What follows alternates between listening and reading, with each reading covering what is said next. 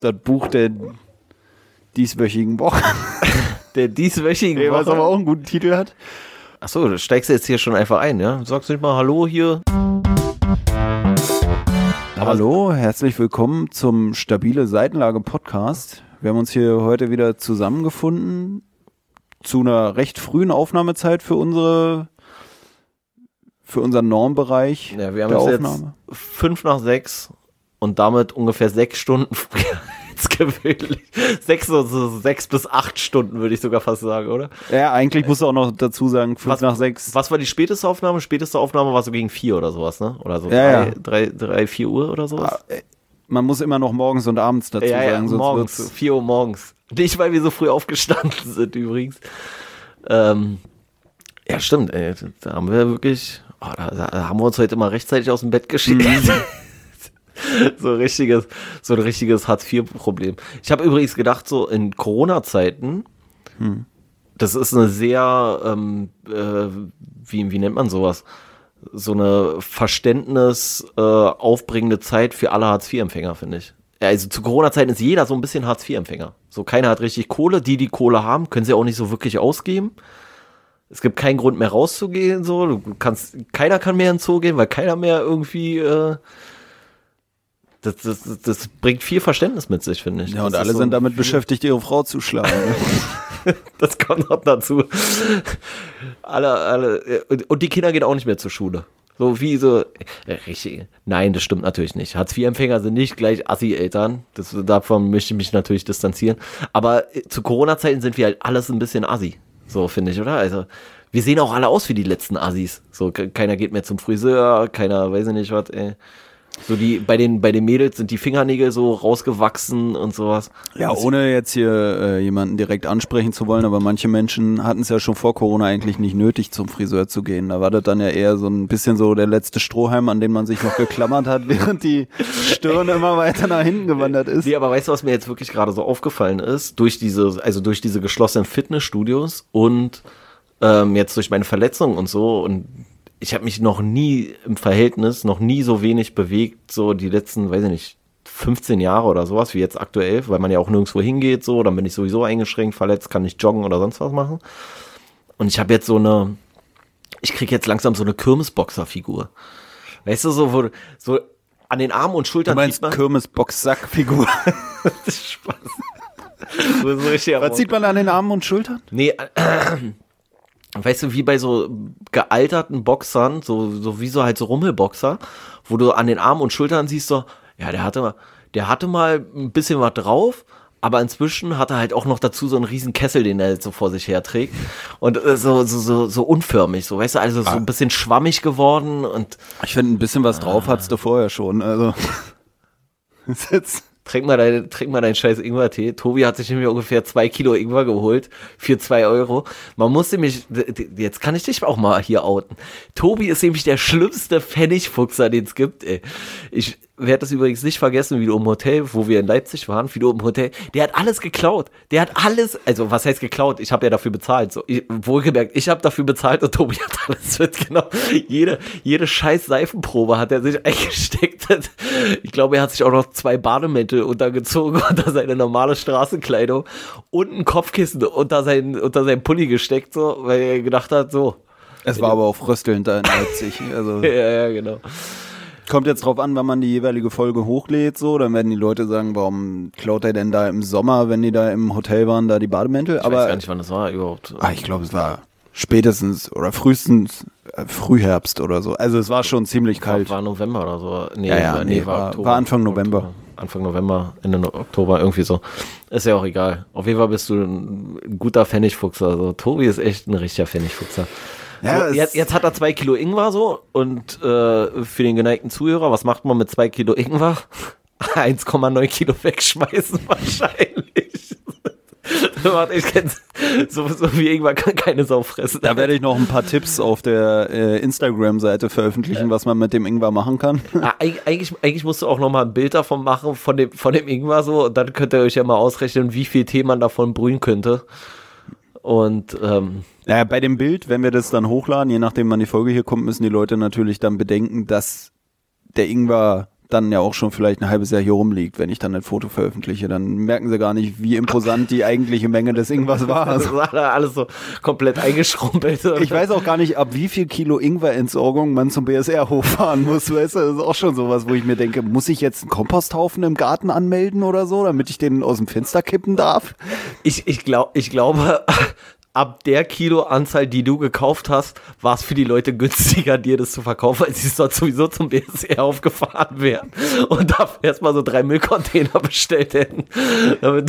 und du hast dich doch richtig gefreut. Oh, hier habe ich aber ein richtiges Schnäppchen gemacht. So. Ja, ich glaube, das war auch so ein bisschen der Plan dahinter, äh, hinter deren Verkauf, den sie da getätigt haben. Ich muss auch sagen, ich habe auch eine große Menge Himbeeren gekauft. Bei Himbeeren muss ich aber sagen, da bin ich geschulter drin zu erkennen, ob die schlecht sind oder nicht. Deswegen hast du die Himbeeren gar nicht erst kennenlernen werden können, weil die sind schon in der Tonne gelandet, bevor du überhaupt hier aufgeschlagen bist. Aber der Ingwer ist halt wirklich so, da denke ich mir, ist der jetzt schlecht oder nicht? Weil bei Ingwer, da gibt es auch unterschiedliche Arten des Schimmelns oder des Schlechtwerdens. Zum Teil ist er holzig, zum Teil ist er matschig. Bei matschig, da denke ich mir so, ah, okay, der ist schlecht. Ja, das ist immer richtig eklig, ne? Aber eigentlich weiß ich auch immer nicht so, ja, keine Ahnung, bei Ingwer bin ich echt immer, also wenn der schon komisch aussieht, so, dann habe ich schon immer keinen Bock mehr, den zu verwerten eigentlich, hm. so, weil irgendwie ist das bei Ingwer, Ingwer immer ein schmales Brett, finde ich. Mhm. Aber egal, wir schweifen voll vom Thema ab, hat alles gar nichts mit äh, Doch irgendwie schon, weil Büchern zu tun. Mit ja? der Menge an Ingwer, ich glaube, wenn man das anpflanzen würde, da könnte es eine ganze Farm mit äh, beschäftigen, mit dem Batzen, den ich mir hier in, in den Flur geschmissen habe. Das ist auch so, also das ist so eine stumpfe Überleitung. so eine konstruierte Ober äh, Ding. Vor allem, was für Viecher willst du denn ernähren? So, die, die schmeiß mal so, so, nee, so ich mein, wie sagt man, man sagt nicht Rudelschweine, sagt man Rotte? Bei, bei Wildschwein sagt man Rotte, sagt man bei so Hausschweine auch Rotte? Schweinerotte? Naja, egal. Also wenn du so, wenn du so Schweine nur mit 20 Kilo Ingwer ernährst, ich weiß nicht, ob das Nee, so ich meinte ist. eine Farm beschäftigen in dem Sinne, dass, dass du eine ganze Ingwer-Farm, wo das wächst, keine Ahnung, nennt man sowas dann nicht ich, auch Farm? Ich, ich, weiß nicht ist eine Farm immer nur mit Tieren? Wollen wir uns noch mal nee, vorbereiten, nee. bevor wir den Podcast aufnehmen? Nee, nee, gibt Hast auch, das Buch überhaupt gibt gelesen? Gibt auch Obstfarm. Gibt's doch. Ja, du hast mir ja widersprochen und meintest, ja, wer füttert denn Tiere mit Ingwer? So. Ich, ich habe nicht mal eine Ahnung, wie das eigentlich, Ingwer, wo, das wächst so in, ähm, in so ähm, feuchten Gebieten sozusagen, oder? Ja, gut, dass du es jetzt geklärt hast. Dann würde ich jetzt sagen, äh, ich kann dir das gar nicht so genau sagen. Okay, wir lassen auch jetzt den Ingwer raus. Ingwer sieht auch ein bisschen aus wie Bambus. Vielleicht wachsen die so im gleichen Wald oder so? Ich weiß nicht, ich habe irgendwie so ein Bild so von so einer Sumpflandschaft, wo so Ingwer-Dinger so rauswachsen, aber ich habe keine Ahnung. Wo hast du es denn? Hä? Wo du nee, ich habe so ein Bild so. im Kopf. Da ist ja auch sonst auch nicht viel drin, deswegen. Ich wollte gerade sagen, da ist ja noch Platz. das ist eigentlich nur so dieses Bild. Das, das, hängt auch wie in so einer, wie in so einer äh, teuren Galerie, wo die ganze Wand leer ist und nur ein Bild auch überhaupt was, hängt. So. Was da nicht reinpassen würde, ist der 2 Kilo Ingwer-Topf sozusagen oder die Tüte, die ich besorgt habe. Die passt auch übrigens nicht bei uns in die Küche, deswegen liegt sie ja im Flur. Das ist halt auch geil. Man merkt, dass man von etwas zu viel gekauft hat, wenn es gar nicht mehr in den angestammten Ort passt, sondern man es mittlerweile im Flur lagern muss. So, weißt du? Also. Ja, oder weil man von Anfang an eingesehen hat, dass man sowieso man, man erspart sich einen Arbeitsweg. Weil du könntest den, jetzt den gesamten ähm, Sack voll mit Ingwer, den könntest du jetzt in die Küche räumen. Du weißt aber ja, dass du 90% davon wegschmeißt. Und wenn du den dann wegschmeißt, musst du ja wieder durch den Flur nach draußen. Das heißt, du lässt es gleich im Flur, nimmst nur 10% Ingwer raus, den du verwertest und den Rest wirst du wahrscheinlich wegschmeißen. Das ist meine Theorie. Vor allem dann spare ich auch diesen Weg eigentlich nur bis zur Küchentür, weil wenn ich den Müll aus der Küche wegbringe, dann schmeiße ich da noch die Ingwertüte drauf und habe eigentlich nur zwei Meter gespart oder so. Was mir aber auch noch einfällt. Ja, aber Kraft, Kraft, der ist ja schwer, der Sack. Vielleicht laden wir das Ganze hier als Ingwer-Spezial nochmal hoch oder so, aber äh, eigentlich wollte ich die frohe Kunde irgendwie in die Welt hinaustragen, dass ich so ein Schnäppchen geschossen habe. Aber zum Beispiel, als ich meinem Vater darüber informieren wollte, weil der sich selber auch immer so eine riesigen Ingwer-Vorräte besorgt und sich damit irgendwelche Ingwer-Tees in Anführungsstrichen aufgießt ähm, und ihn angerufen habe und gesagt habe, du Parker, äh, Papa, ich habe hier 1,3 Kilo Ingwer gekauft, rate mal, was ich gezahlt habe. Da ist er dann auch so, ja, 6 Euro oder so. Ich so, nein, Papa, 2 Euro. Und dann war er so, ja, das ist doch dann aber Müll. so, weißt du, eigentlich, eigentlich wollte ich meinen Vater einladen, damit er sich ein bisschen Ingwer abholen kann. Ähm, an dem Tag, wo ich ihn angerufen habe, da kam dann sowas wie einladen und mal bei uns rumkommen gar nicht ins Gespräch irgendwie, wo ich mir auch dachte, normalerweise kommt er selber immer mit dem Vorschlag. Diesmal, ich sag ihm sogar, dass ich was für ihn hätte, aber er hat so wenig Interesse an meinem Ingwer, Er hat einfach dass er sich nicht mal trau selbst einlädt. traurige Geschichte, vielleicht auch einfach aufgrund deiner, deines Ingwer- Ingwer-Konsums auch einfach kein Interesse mehr an dir gehabt. Er hat sich auch gedacht, Alter, wenn er, mir, wenn er mich jetzt anruft, um mir zu erzählen, dass er zwei Kilo Ingwer, na, was soll denn bei dem Gespräch noch bei rumkommen? Ja, und das Beste ist, meine Mutter ruft ihn an und er sagt so, du, äh, und sie sagt so, du, Reinhold, hör mal zu. Und dann sagt mein Vater direkt, Kuchen? Und bei mir kommt es nicht mal, wenn ich ihm sage, du, ich habe 1,3 Kilo, dann, dann ist er so, naja, okay. Tut, tut, tut. aufgelegt, aufgelegt, unbekannt verzogen. ähm, ja, weg vom Ingwer, weg von den Obstfarmen zur Farm der Tiere, würde ich mal sagen, von George Orwell. Na, das war jetzt aber eine gute Überleitung, die ich dir geschaffen habe. Ja, eben. Er, war, er reicht jetzt wirklich mal. Und ähm, ich finde allein schon, ich weiß nicht, hattest du das Buch schon mal vorher gelesen? Ich habe es damals im Englischunterricht nicht gelesen. Ah, okay. Und ich wusste jetzt auch gar nicht mehr, aber ich glaube, da heißt es einfach nur Animal Farm auch. So, soweit und, ich ich finde, weiß, ja. und ich finde, Animal Farm klingt alleine schon viel besser. Farm der Tiere klingt richtig kacke, finde ich. Ich finde, Farm der Tiere hört sich für mich immer so ein bisschen nach einem Kinderbuch an. Ja, ja. So von wegen, Ist ja, ja. auch untertitelt mit ein Märchen, so. Und ich habe auch bei Märchen irgendwie, also ich habe dann auch überlegt, so, naja, was, was, ist, was klassifiziert denn ein Märchen? Aber für mich ist ein Märchen immer so eine alte Erzählung irgendwie und nicht was, was sich jetzt irgendeiner in 14 Jahren ausgedacht hat. Ne, ich muss da an sowas wie Konferenz der Tiere denken, was aber, glaube ich, an sich auch einen ernsteren Charakter hat. So, auch wenn es sowas ist, was man auch als Kind schon gesehen hat, weil ich glaube, da geht es ja auch irgendwie so um Klimawandel oder so ein Käse bei Konferenz der Tiere. Naja, generell um die Zerstörung der Welt durch den Menschen. Also es geht vorrangig eigentlich um Krieg. Auch. Aber wie du auch schon sagst hier mit äh, Farm der Tiere, ist halt natürlich, wie gesagt, auch so ein Titel, so, wo man sich denkt, oh Mann, da habt ihr uns fürs äh, schöne Kinderbuch vielleicht den Titel jetzt weggeschnappt, so, weißt du, weil wie soll man sonst das nennen? Lernen den Bauer, den Bauernhof kennen, so, so nennen die dann die Bücher. Das gibt's ja wirklich so Kinderbücher, die heißen dann so, lernt den Bauernhof kennen oder so, weil Farm der Tiere war ja, schon weg. oder, oder so, so, ja, ein Tag auf dem Bauernhof, wo du auch so denkst, so, ja, da muss ich doch kein Buch für lesen. Kind, Fahr doch einfach mal mit mir einen Tag auf dem Bauernhof, dann weiß ich auch alles. Ja, aber du hast ja eben selber angesprochen, die ganze Corona-Situation und so, ne? Da ist man ja, Ja, schon froh, wenn hört- die. Hartz-IV-Eltern Ja. überhaupt das Buch Farm der Tiere oder Lernen den Bauernhof kennen äh, im, im Bücherschrank haben. Ich, ich, ich möchte mich nochmal davon distanzieren. Das ist so ein äh, pauschalisierender Begriff, dieses äh, Hartz-IV-mäßige. So, natürlich nicht jeder Hartz-IV-Empfänger. ich dachte, du meinst jetzt Farm der Tiere ist ein pauschalisierender Begriff, weil gar Ich hätte nicht alle tatsächlich- Tiere mit beinhaltet Ich hätte ja tatsächlich auch schon mal Hartz IV beantragen können, hab's dann damals aber nicht gemacht, aus falschem Stolz heraus. Grundsätzlich ja eine gute Instanz. Warum Also, hättest du es beantragen können? Aufgrund deiner Kirmesboxsack-Figur? Oder? oder aufgrund der mangelnden Haare?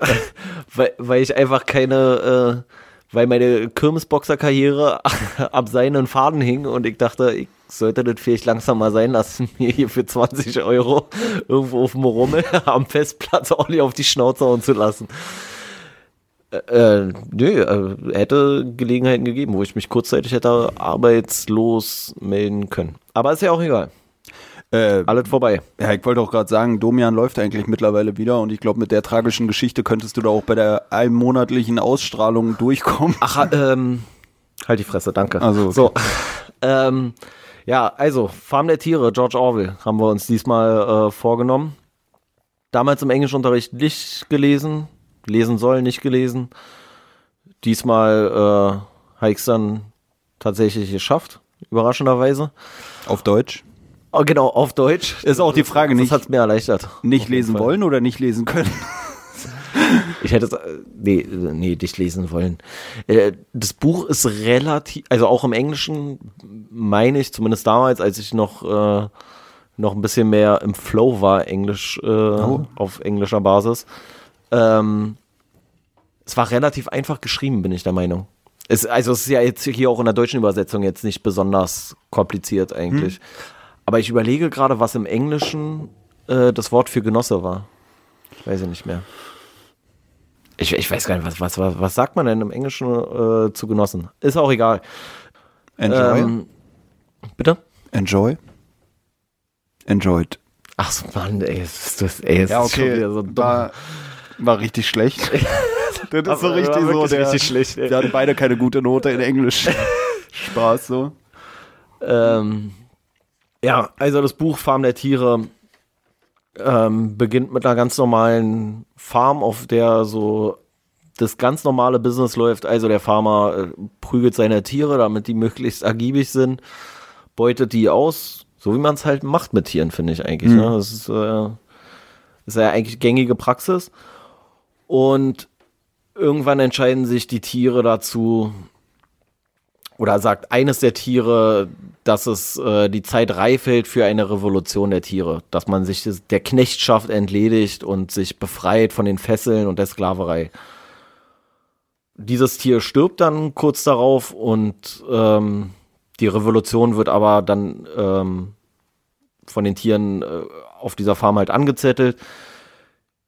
Quintessenz ist, dass der, der Farmer gar nicht weiß so richtig, wie ihm geschieht und wird dann auf einmal vom Hof gejagt von, von seinen Pferden und Schweinen und irgendwelchen Hühnern, wo ich auch dachte, oh Mann, was ist das für ein Farmer, Alter? Der hat ja auch nichts drauf. Wieso? Naja, wie kann man sich denn von einem Pferd verjagen lassen? Also Pferd ist so, so ziemlich das, das lämste Tier, wenn es um Angriff geht. Ein Pferd kann nicht angreifen. Ein Pferd kann nicht angreifen. Ein Pferd ja. rennt nur weg, Pferd ist ein Fluchttier. In dem Fall haben sie sich ja aber verteidigt gegen den Farmer, muss man ja sagen, nach der jahrelangen ja. Knechtschaft. Und ähm, ja, ich glaube, ein Pferd kann schon gefährlich werden, wenn es so austritt oder sowas. Ja, klar, aber trotzdem ist ja erstmal der, der natürliche Reflex von einem Pferd, dass er immer einfach wegrennen. So. Ja ja, erste Thema, was ich mir aufgeschrieben habe, was das gefährlichste Bauernhoftier so ist. Nee.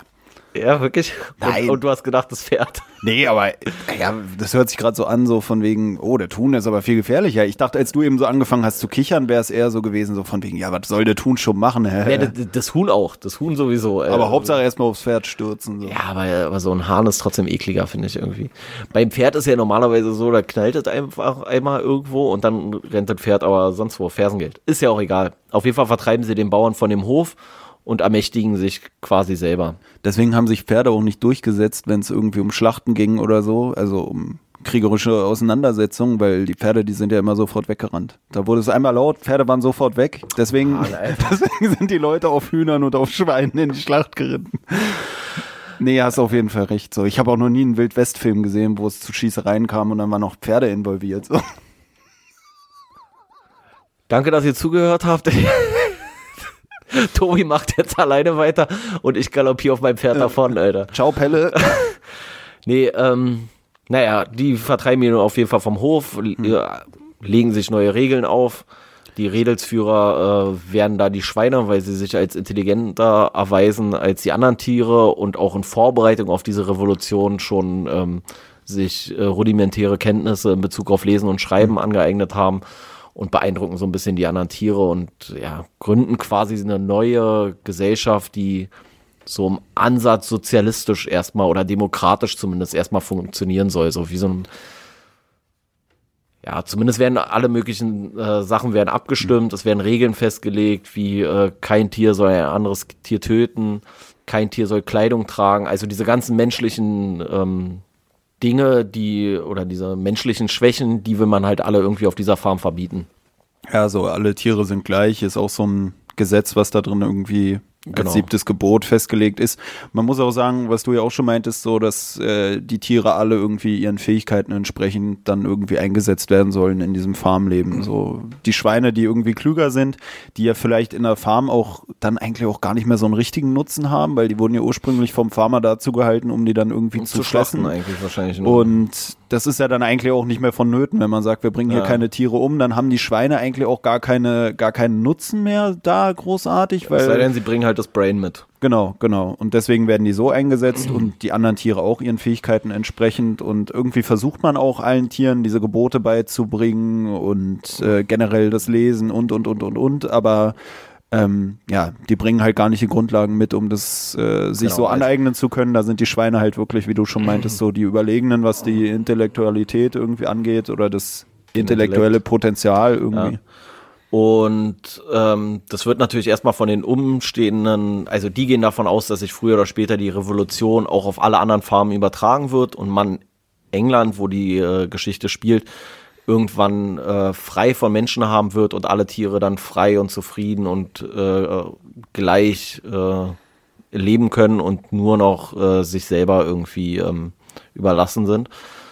Und das wird natürlich von den anderen Farmern so ein bisschen argwöhnisch erstmal beobachtet und dann werden auch äh, ja, viel Missgunst, die dann da irgendwie eine Rolle spielt, ohne dass die jetzt großartig äh, äh, auftreten. Die versuchen auch im späteren Verlauf der Geschichte dann diesen, diese Farm zu stürmen? Ja, diese, diese Farm wieder zu stürmen, um die Tiere wieder unter Kontrolle zu bringen, weil der vertriebene Farmer halt dann natürlich wieder die Herrschaft über seine Farm haben will. Die werden dann aber auch wieder vertrieben. Aber was eigentlich die, äh, die Quintessenz ist, ist, dass sich über die äh, Zeitdauer immer mehr entpuppt, dass die Schweine sich auch wieder Privilegien herausnehmen, die sie vorher ja eigentlich bei den Menschen kritisiert haben.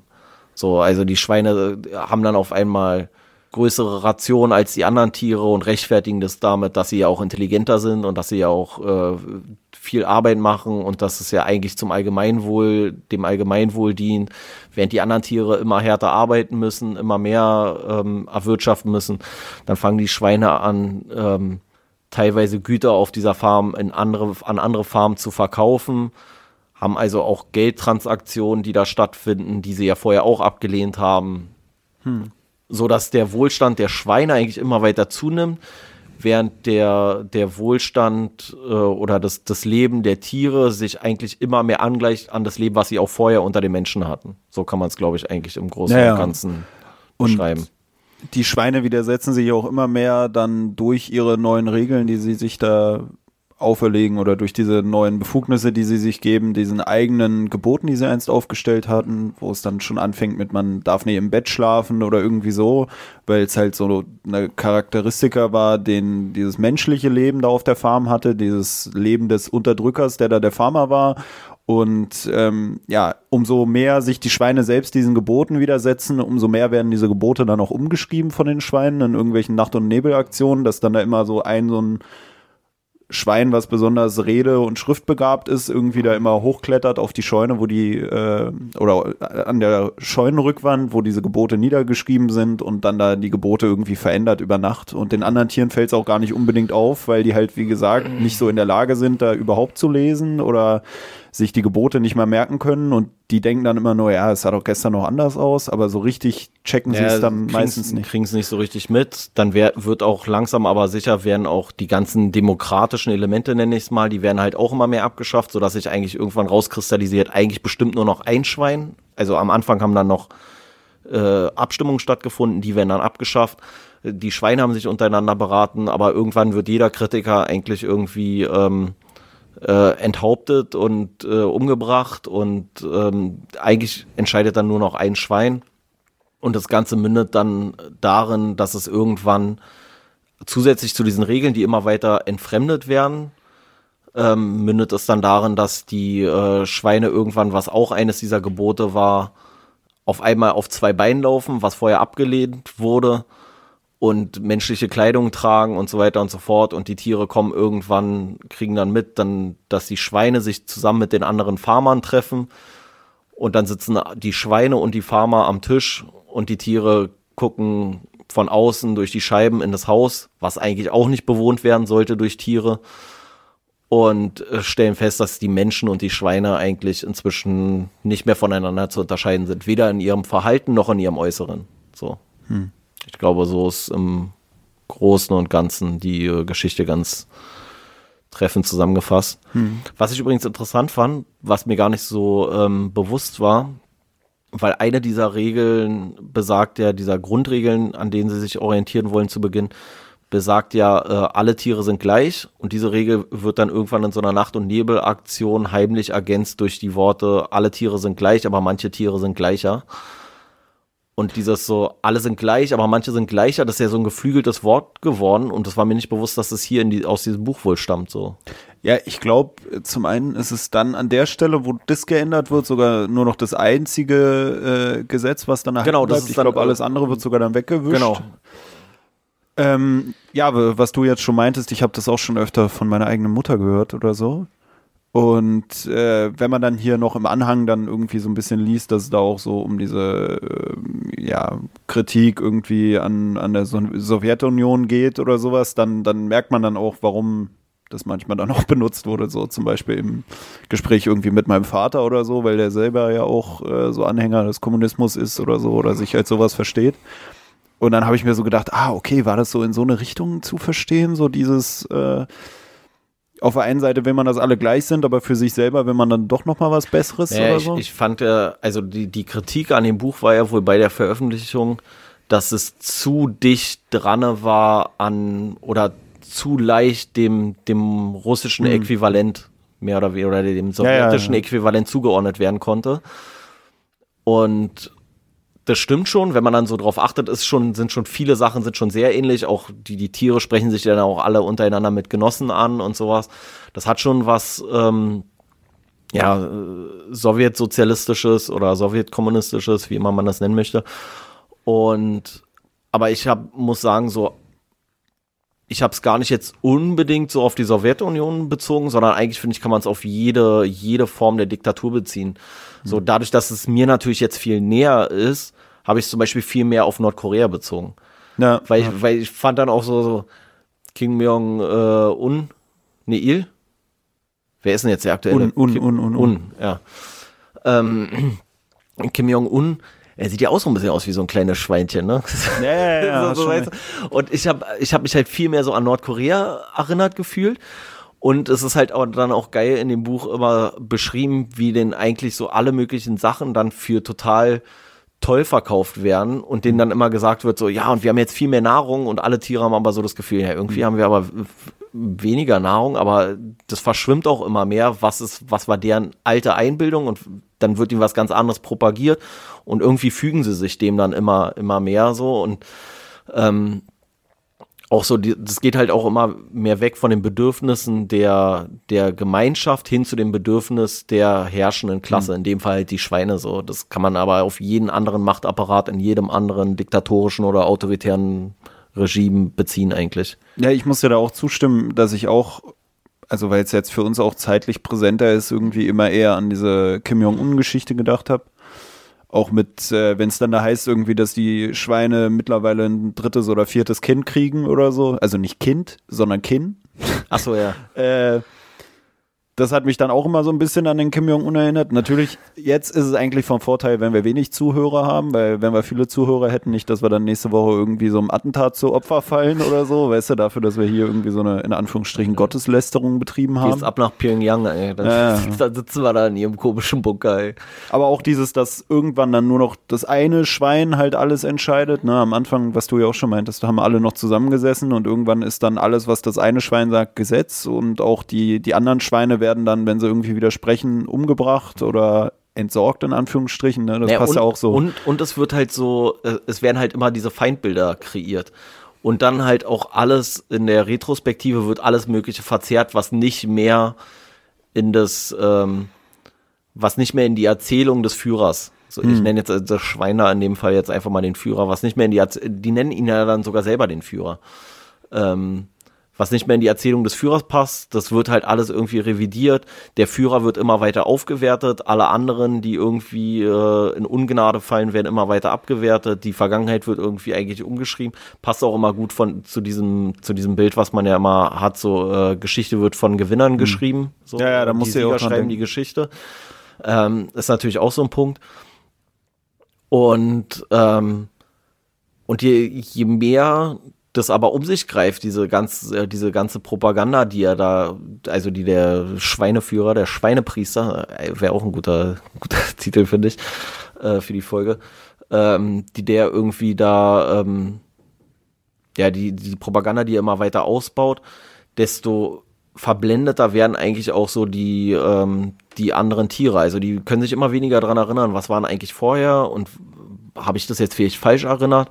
Und seine treuesten Gefolgsleute, das habe ich glaube ich auch äh, schon, schon mal so, hatten wir das ja auch schon mal gesprochen, sind ja weder die besonders klugen, noch die besonders, ähm, also weder die, die es jetzt so komplett ablehnen, noch die, die es so komplett feiern, sondern einfach die, die so die beliebige Masse. In dem Fall sind es hier ja die Schafe, die einfach so immer so, ja, okay, zu allem Ja und Arm sagen so und sich eigentlich für nichts interessieren und gar keine richtige Meinung irgendwie entwickeln. Und äh, das finde ich ist, also ich finde die Geschichte ist schon ganz ist jetzt auch kein riesen Kunstwerk, muss man sagen, so, weil es ist sehr simplifiziert, einfach wie so eine Machtstruktur mhm. aufrechterhalten werden kann, beziehungsweise erstmal begründet werden kann. Aber ich finde, das ist ein gutes Buch eigentlich, um das so zum Beispiel Kindern näher zu bringen. Mhm. Ja, ich dachte mir auch, das könnte man auch fast schon ein Kind vorlesen, auch wenn das Kind das dann nicht versteht, ist trotzdem so ein bisschen wie so eine Märchengeschichte, auch wenn es recht blutig ist dann an vielen Stellen. Ja, und, und für so ein Kind finde ich, ist es mega leicht, irgendwie die Ungerechtigkeit zu verstehen mhm. und die, äh, diese, diese Falschheit, die Ey. dann da irgendwie zutage kommt. So, das ist halt mega, also man, man liest das und denkt so, äh, okay, wie kann denn können denn die anderen Tiere so dämlich sein, sozusagen? Na, was, was ja auch kritisiert wurde, da im Anhang noch zu lesen war, dass äh, dieser Wahl der Schweine für die, für die Rolle von denen, die dann da die Macht übernehmen irgendwie. Aber da muss ich auch jetzt, als du das mit den Schafen nochmal gesagt hattest, dachte ich mir auch so, ja, äh, ich weiß nicht, ob es mit diesem Buch losging, aber es ist ja häufig so, dass dann die Schafe als so die Mitläufer bezeichnet werden. Ist ja auch so ein bisschen so dieses Hirte und Schafe Sinnbild irgendwie, ne? Und da dachte ich mir dann auch so, ja, okay, welches Tier hätte man auf so einer Farm denn sonst nehmen sollen? So, die Schweine passen da schon gut rein, so, weißt du? Also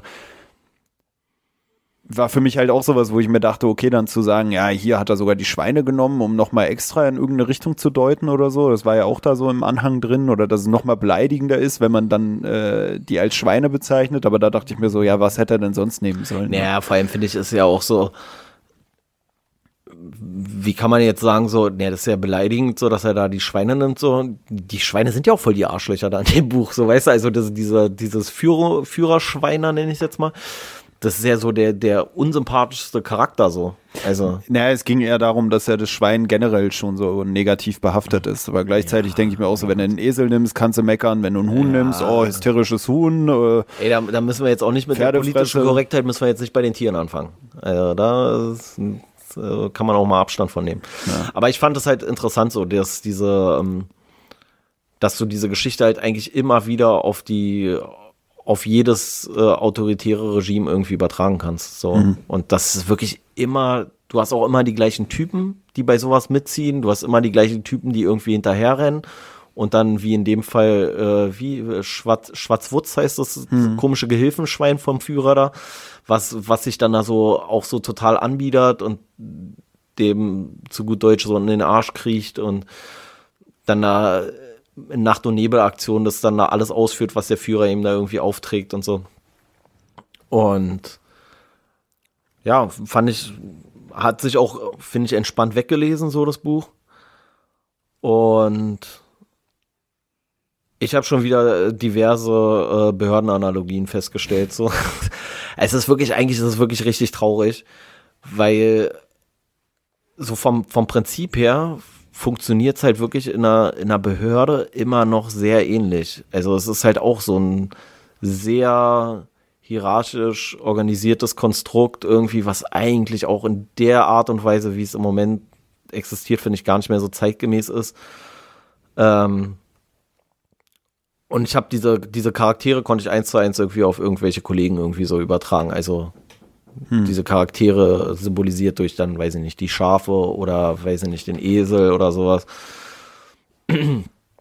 Ja, ich glaube, aber das kann man auf viele Sachen eigentlich auch so vom Ding her übertragen, dass man auch ja, so weil, denkt, ja, in der Schule die, kannte ich sowas auch. Genau, weil es immer die gleichen Macht, äh, Machtmechanismen ähm, sind, hm. die dann halt da irgendwie so funktionieren.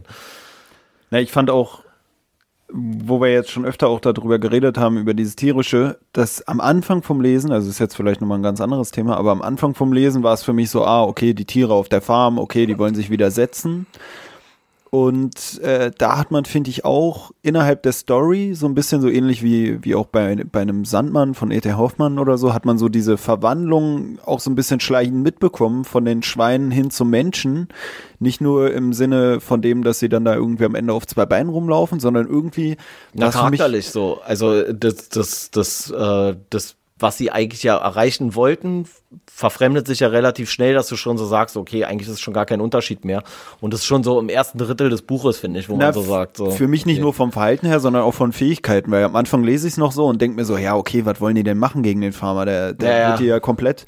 Und, und irgendwann, dann stellst du auf einmal fest, ach so, die können sogar mit Menschen reden, so, weil am Anfang dachte ich, Ja, okay. ja, ja, ja. Und, und dann haben die da irgendwie so einen Mittelmann, so einen Menschen, mit dem sie da irgendwie quatschen, wenn sie irgendwelche Geschäfte eingehen und dann können die Schweine lesen und, und, und. Und am Anfang dachte ich, das wird einfach nur so eine Geschichte, dass die äh, Tiere dann da eine Revolte schieben. Ich weiß nicht, so bei Bremer Stadtmusikanten oder so, da ist es ja auch so, dass die dann da irgendwie gegen irgendwelche Banditen vorgehen oder so. Aber da ist es ja, glaube ich, nicht so, dass die dann auf einmal mit den Menschen ganz normal reden können oder so. Ja gut, und äh, das ist halt auch nochmal, also da ist eigentlich nur der Unterschied, dass sie halt am Anfang noch nicht mit den Menschen reden können und später dann das offensichtlich ja irgendwie Hm. lernen, mit denen zu kommunizieren. Auf welche Art und Weise auch immer, wird ja gar nicht so genau gesagt. Aber dann in der Schlussszene, wo die alle am Tisch sitzen und die Schweine sich schon kleiden wie Menschen, da scheinen die ja schon auch das Gespräch irgendwie ganz. Ja. äh, ganz normal zu. Ja, Äh, ich, ich meine nur, das fand ich irgendwie beim Lesen so komisch, dass ich mir so dachte, ah, okay, und dann wurde es immer so äh, mehr märchenhaft oder absurder, so dieses so, ach so, okay, jetzt reden die auf einmal mit den Menschen, ach so, jetzt können die alle schreiben, jetzt schreibt er, jetzt geht er auf eine Leiter und ich dachte so, äh, das war für mich auch interessant, so, weil ich mir dann auch dachte, aber ich, ich, können man, hätte man eigentlich auch mit Menschen fast schon wieder schreiben können, genau so eine Geschichte. So, es war dann halt so komisch, dass die dann, ich dachte erst, es geht dann mehr auch um die, um den Kontakt zwischen den Ja, Tieren was, mit anderen ja, Tieren. aber was ich daran Farben. halt so äh, interessant fand, das ist ja so wieder ein bisschen, da geht's ja dann in diese, in diese Rassismus-Theorie sozusagen, dass egal wie unterdrückt du bist, sobald du selber in die Machtposition kommst, wirst du auch, oder neigen ganz viele, oder die meisten vielleicht sogar, dazu, von der Macht so korrumpiert zu werden, dass sie dann auch wieder andere unterdrücken, obwohl sie selber die Erfahrung der Unterdrückung gemacht haben. So. Und das ist ja eigentlich so das Absurde. Und wenn du es jetzt machen würdest, dass es einfach nur Menschen sind, dann ist es halt so, ja, okay, ja, so sind halt die Menschen, so, weißt du, aber da wird's ja eigentlich so gesagt, so, dass selbst die Tiere, von denen man ausgeht, davon au bei denen man davon ausgeht, dass sie nichts mit den Menschen groß gemeinsam haben, selbst wenn die in eine Machtposition kommen, dann werden die sich halt auch irgendwann äh, vermenschlichen. Ja, und noch So. Also die- von den negativen Eigenschaften her. die schlauen Tiere, die selber auch die Unterdrückung erfahren haben und und und. Ne? Das ist ja auch so, ja, ja, so genau. bei. Also eigentlich sind es ja sogar noch die intelligentesten Tiere, die die Machtposition ja dann am ehesten ausnutzen. Also nicht mal aus, aus Dummheit, sondern aus, aus purem Machtkalkül Ja, so wahrscheinlich. so. Kalkül. Na, ist ja auch ähm, Blackout. nee, aber die Tiere, ähm, oder wenn man jetzt irgendwie einen Politiker hat, der irgendwie so von, von ganz unten sich hochkämpft oder so, der selber am Anfang noch im Dreck ist und dann sagt, so, hier, ich habe jetzt gesehen, wie es ist, oder ich, Ja, ja. so, ich bin ein armer Mensch, ich kämpfe jetzt dafür, dass es uns armen Menschen besser geht und uns Ungehörten oder so, und dann verschafft er sich Gehör und ist auf einmal in einer ganz anderen Position dann widerstrebt es vielleicht seinen eigenen Interessen jetzt dafür zu sorgen, dass es den Armen besser geht, wenn er jetzt selber gar nicht mehr unbedingt Teil der Armen ist, weißt du? Also es gibt ja oft, dass Leute da ihre Positionen auch verraten oder sowas, sobald sie dann selber äh, Ja, und ich gl- zu den Wohlhabenden äh, gehören. Genau, darauf wollte ich eigentlich auch nochmal zu sprechen kommen. Ich glaube, es ist halt bei voll vielen auch so, die starten ja so, also auch jetzt nehmen wir mal Politiker. Die starten, glaube ich, die allermeisten Politiker haben so richtig hohe Ziele und so idealistische Ziele sogar. Und fangen dann halt an und sagen, ja, und ich will hier was Gutes bewirken und ich will hier machen und so. Und dann kommen die immer mehr in eine Gesellschaft rein, die mit der, aus der sie ursprünglich kommen, nicht mehr so viel zu tun hat. So, die können gar nicht groß was. Und dadurch, dass sich das dann über 20 Jahre zieht, haben die auf einmal ganz andere Bezugspunkte, sehen ganz andere Dinge und haben mit dem, mit dem, mit dem ursprünglichen nicht mehr so viel zu tun und passen sich dann automatisch an. Ich glaube nicht mal aus, aus böser Absicht, sondern weil sie dann einfach denken, naja, aber ich hab's mir jetzt auch verdient. Jetzt habe ich hier 20, jetzt war ich 20 Jahre Parteisoldat. Jetzt will ich auch ein Stück vom Kuchen abhaben. So. Und jetzt will ich ja auch mal, weiß ich nicht, Minister werden und dafür muss ich dann halt äh, in Kauf nehmen, dass ich vielleicht einige meiner Ideale verraten muss. Einmal das so, diese, dieses Selbstbelohnende. Oder auch, dass man, glaube ich, manchmal zu lange denkt, nee, ich muss hier einen Kompromiss eingehen. Ich muss einen Kompromiss eingehen, damit ich das werden kann. Weil wenn ich das bi- bin, dann kann ich das werden. Und wenn ich das bin, werde ich das. Und wenn ich dann da oben bin, dann kann ich es ändern. Und auf dem Weg dahin ver verändert sich aber so komplett das Ziel. Also die wissen gar nicht mehr, warum sie irgendwann unten eigentlich diese ganzen Kompromisse eingegangen sind. Und irgendwann sind die Kompromisse Selbstzweck, um einfach schneller voranzukommen. Weil es ja auch ich glaube, das bockt halt auch mega so. Weißt du, wenn du so als kleiner Lokalpolitiker anfängst in einem Kackdorf so und dann läufst du da irgendwie rum so und dann gehst du Kompromisse ein und denkst so, naja, okay, jetzt muss ich hier halt was mitentscheiden, damit ich hier in der Partei irgendwie vorankomme, damit ich dann, und dann, wenn ich in der richtigen Position bin, dann kann ich es ja ändern. Aber ich glaube, wenn du dann, weiß ich nicht, erstmal äh, Bezirksabgeordneter bist und dann bist du, weiß ich nicht, Bezirksbürgermeister und dann bist du Bürgermeister und dann bist du Ministerpräsident, so, also dann hast du immer gleich wieder das nächste größere Ziel, wo du denkst, da kann ich noch mehr ändern und auf dem Weg dahin verlierst du aber vielleicht so ein bisschen die Ideale. Ja, ich kann mir auch vorstellen, dass dieses eigene schöne Leben auch einfach verlockend ist. Und wenn du dann da irgendwie in der ja, Politik das, das, bist und dann kriegst du da deine, keine Ahnung, was, 10.000 im Monat, kriegst eine schöne Wohnung, dann siehst du halt auch das Elend, von, von dem du am Anfang da irgendwie so beeindruckt genau warst, was dich dazu geführt hat, in die Politik zu gehen, gar nicht mehr. Und dann ist es auch irgendwann so, naja, also so schlimm nee. ist es ja nicht. Und dann sieht man vielleicht selber, oh, jetzt lebt man im Bonzenviertel und ist der Ärmste hier. Oder da will ich aber doch irgendwie in die Führungsriege von irgendeinem komischen Ölkonzern oder so. Also mein Vater erzählt mir auch immer von hier Joschka Fischer, mit dem er irgendwie damals, keine Ahnung, was, in den 70ern oder so irgendwelche Häuser besetzt hat. Oder ja, 60er ja, klar. Und dann, und dann später war er Außenminister am Anzug, so äh, die ersten Male ja. noch mit Turnschuhen ins, äh, ins ähm, in den Bundestag gelaufen und so und dann irgendwann ist er halt genauso angepasst wie alle anderen. Ja, und jetzt ist er ja auch in irgendeinem Aufsichtsrat. ich glaube, es liegt auch ein bisschen daran, also jetzt so, äh, bevor man jetzt hier zu sehr ins Politiker-Bashing verfällt, dass so im Endeffekt will jeder Mensch auch irgendwie so ein bisschen gemocht werden. So. Und wenn sich dein, deine, deine Peer Group, so dein soziales Umfeld so komplett verändert und du auf einmal in dieser, in dieser, in dieser Politiker-Bubble bist, dann willst du auch von denen die Anerkennung haben. Hm. Und da, wo du sowieso nicht mehr stattfindest, wenn du dich dann für die nur einsetzt und so voll an deinen Idealen festhältst, dann hast du ja keinen mehr, der dich so direkt bestätigt, weil mit den Leuten von früher hast du nicht mehr so viel zu tun. Und die Politiker in, in deiner Bubble sozusagen, die sagen dann, ja, du bist ja ein richtiger Idiot. So, ey, mach mal, nerv uns mal hier nicht mit deinem komischen Idealismus und mit deinen Visionen und mit dem hier und da und sowas. Und dann kann ich mir das halt auch vorstellen, dass man halt auch dann so ein bisschen, jeder ja, möchte so ein bisschen geliebt werden, so weißt du? Ne, ich denke mir bei vielen Sachen auch immer so, ist vielleicht auch so eine Hilflosigkeitsargumentation, wenn, wenn ich das so sage, aber bei vielen Sachen denke ich mir so, es hat sich ja aus irgendeinem Grund dahin entwickelt. Es ist ja nicht so, ich denke mir immer nicht, dass sich irgendwann mal Leute so hingesetzt haben und gesagt haben, jetzt unterdrücken wir die anderen, sondern dass es auch aus irgendwelchen inneren Motivationen des Menschen heraus sich entwickelt hat. Also irgendwas, was auch unterbewusst stattfindet, irgendwelche biologischen Faktoren, irgendwelche Hormone und, und, und, die dazu führen, dass jemand vielleicht eher sich äh, dazu bewegt fühlt, irgendwie Macht über andere auszuüben und, und, und, und, und, weißt du? Also das ist auch sowas, wo ich mit meinem Vater immer die Diskussion habe, wenn er dann irgendwie sagt, man sollte alle Machthabenden da ent, entmachten oder vielleicht sogar härter ja, durchgreifen. Neue Machthaber so. Genau, die entsorgen in Anführungsstrichen, so wie sie es hier ja im Buch eigentlich auch machen und da sage ich auch immer zu meinem Vater so, ich glaube, es gibt so im Menschen halt irgendwelche natürlichen Bestrebungen, die dazu führen, dass, dass jemand dann mehr Macht haben will. So, da ist die Frage, warum wird jemand überhaupt Politiker? Ist da nicht vielleicht dann generell schon so ein bisschen so ein Machtstreben irgendwie in den Menschen drin und wie dieses Machtstreben sich dann irgendwann ausformt, nee, du kennst in so einem negativen Sinne. Du kennst du halt bestimmt diese, diese Theorie vom Leviathan, oder? Mhm. Also so kurz zur Erklärung, ich mach's jetzt mal ganz grob, äh, ganz grob äh, von Hobbes, der diese Theorie des Leviathan hat, also einen von Gott eingesetzten Herrscher. Und aufgrund dieser von äh, Gott eingesetzten Herrschaft ist diese Herrschaft unfehlbar. Das ist ja so grob diese, diese Theorie. Also der, der wird ja nichts Böses machen, weil er kommt ja von Gott.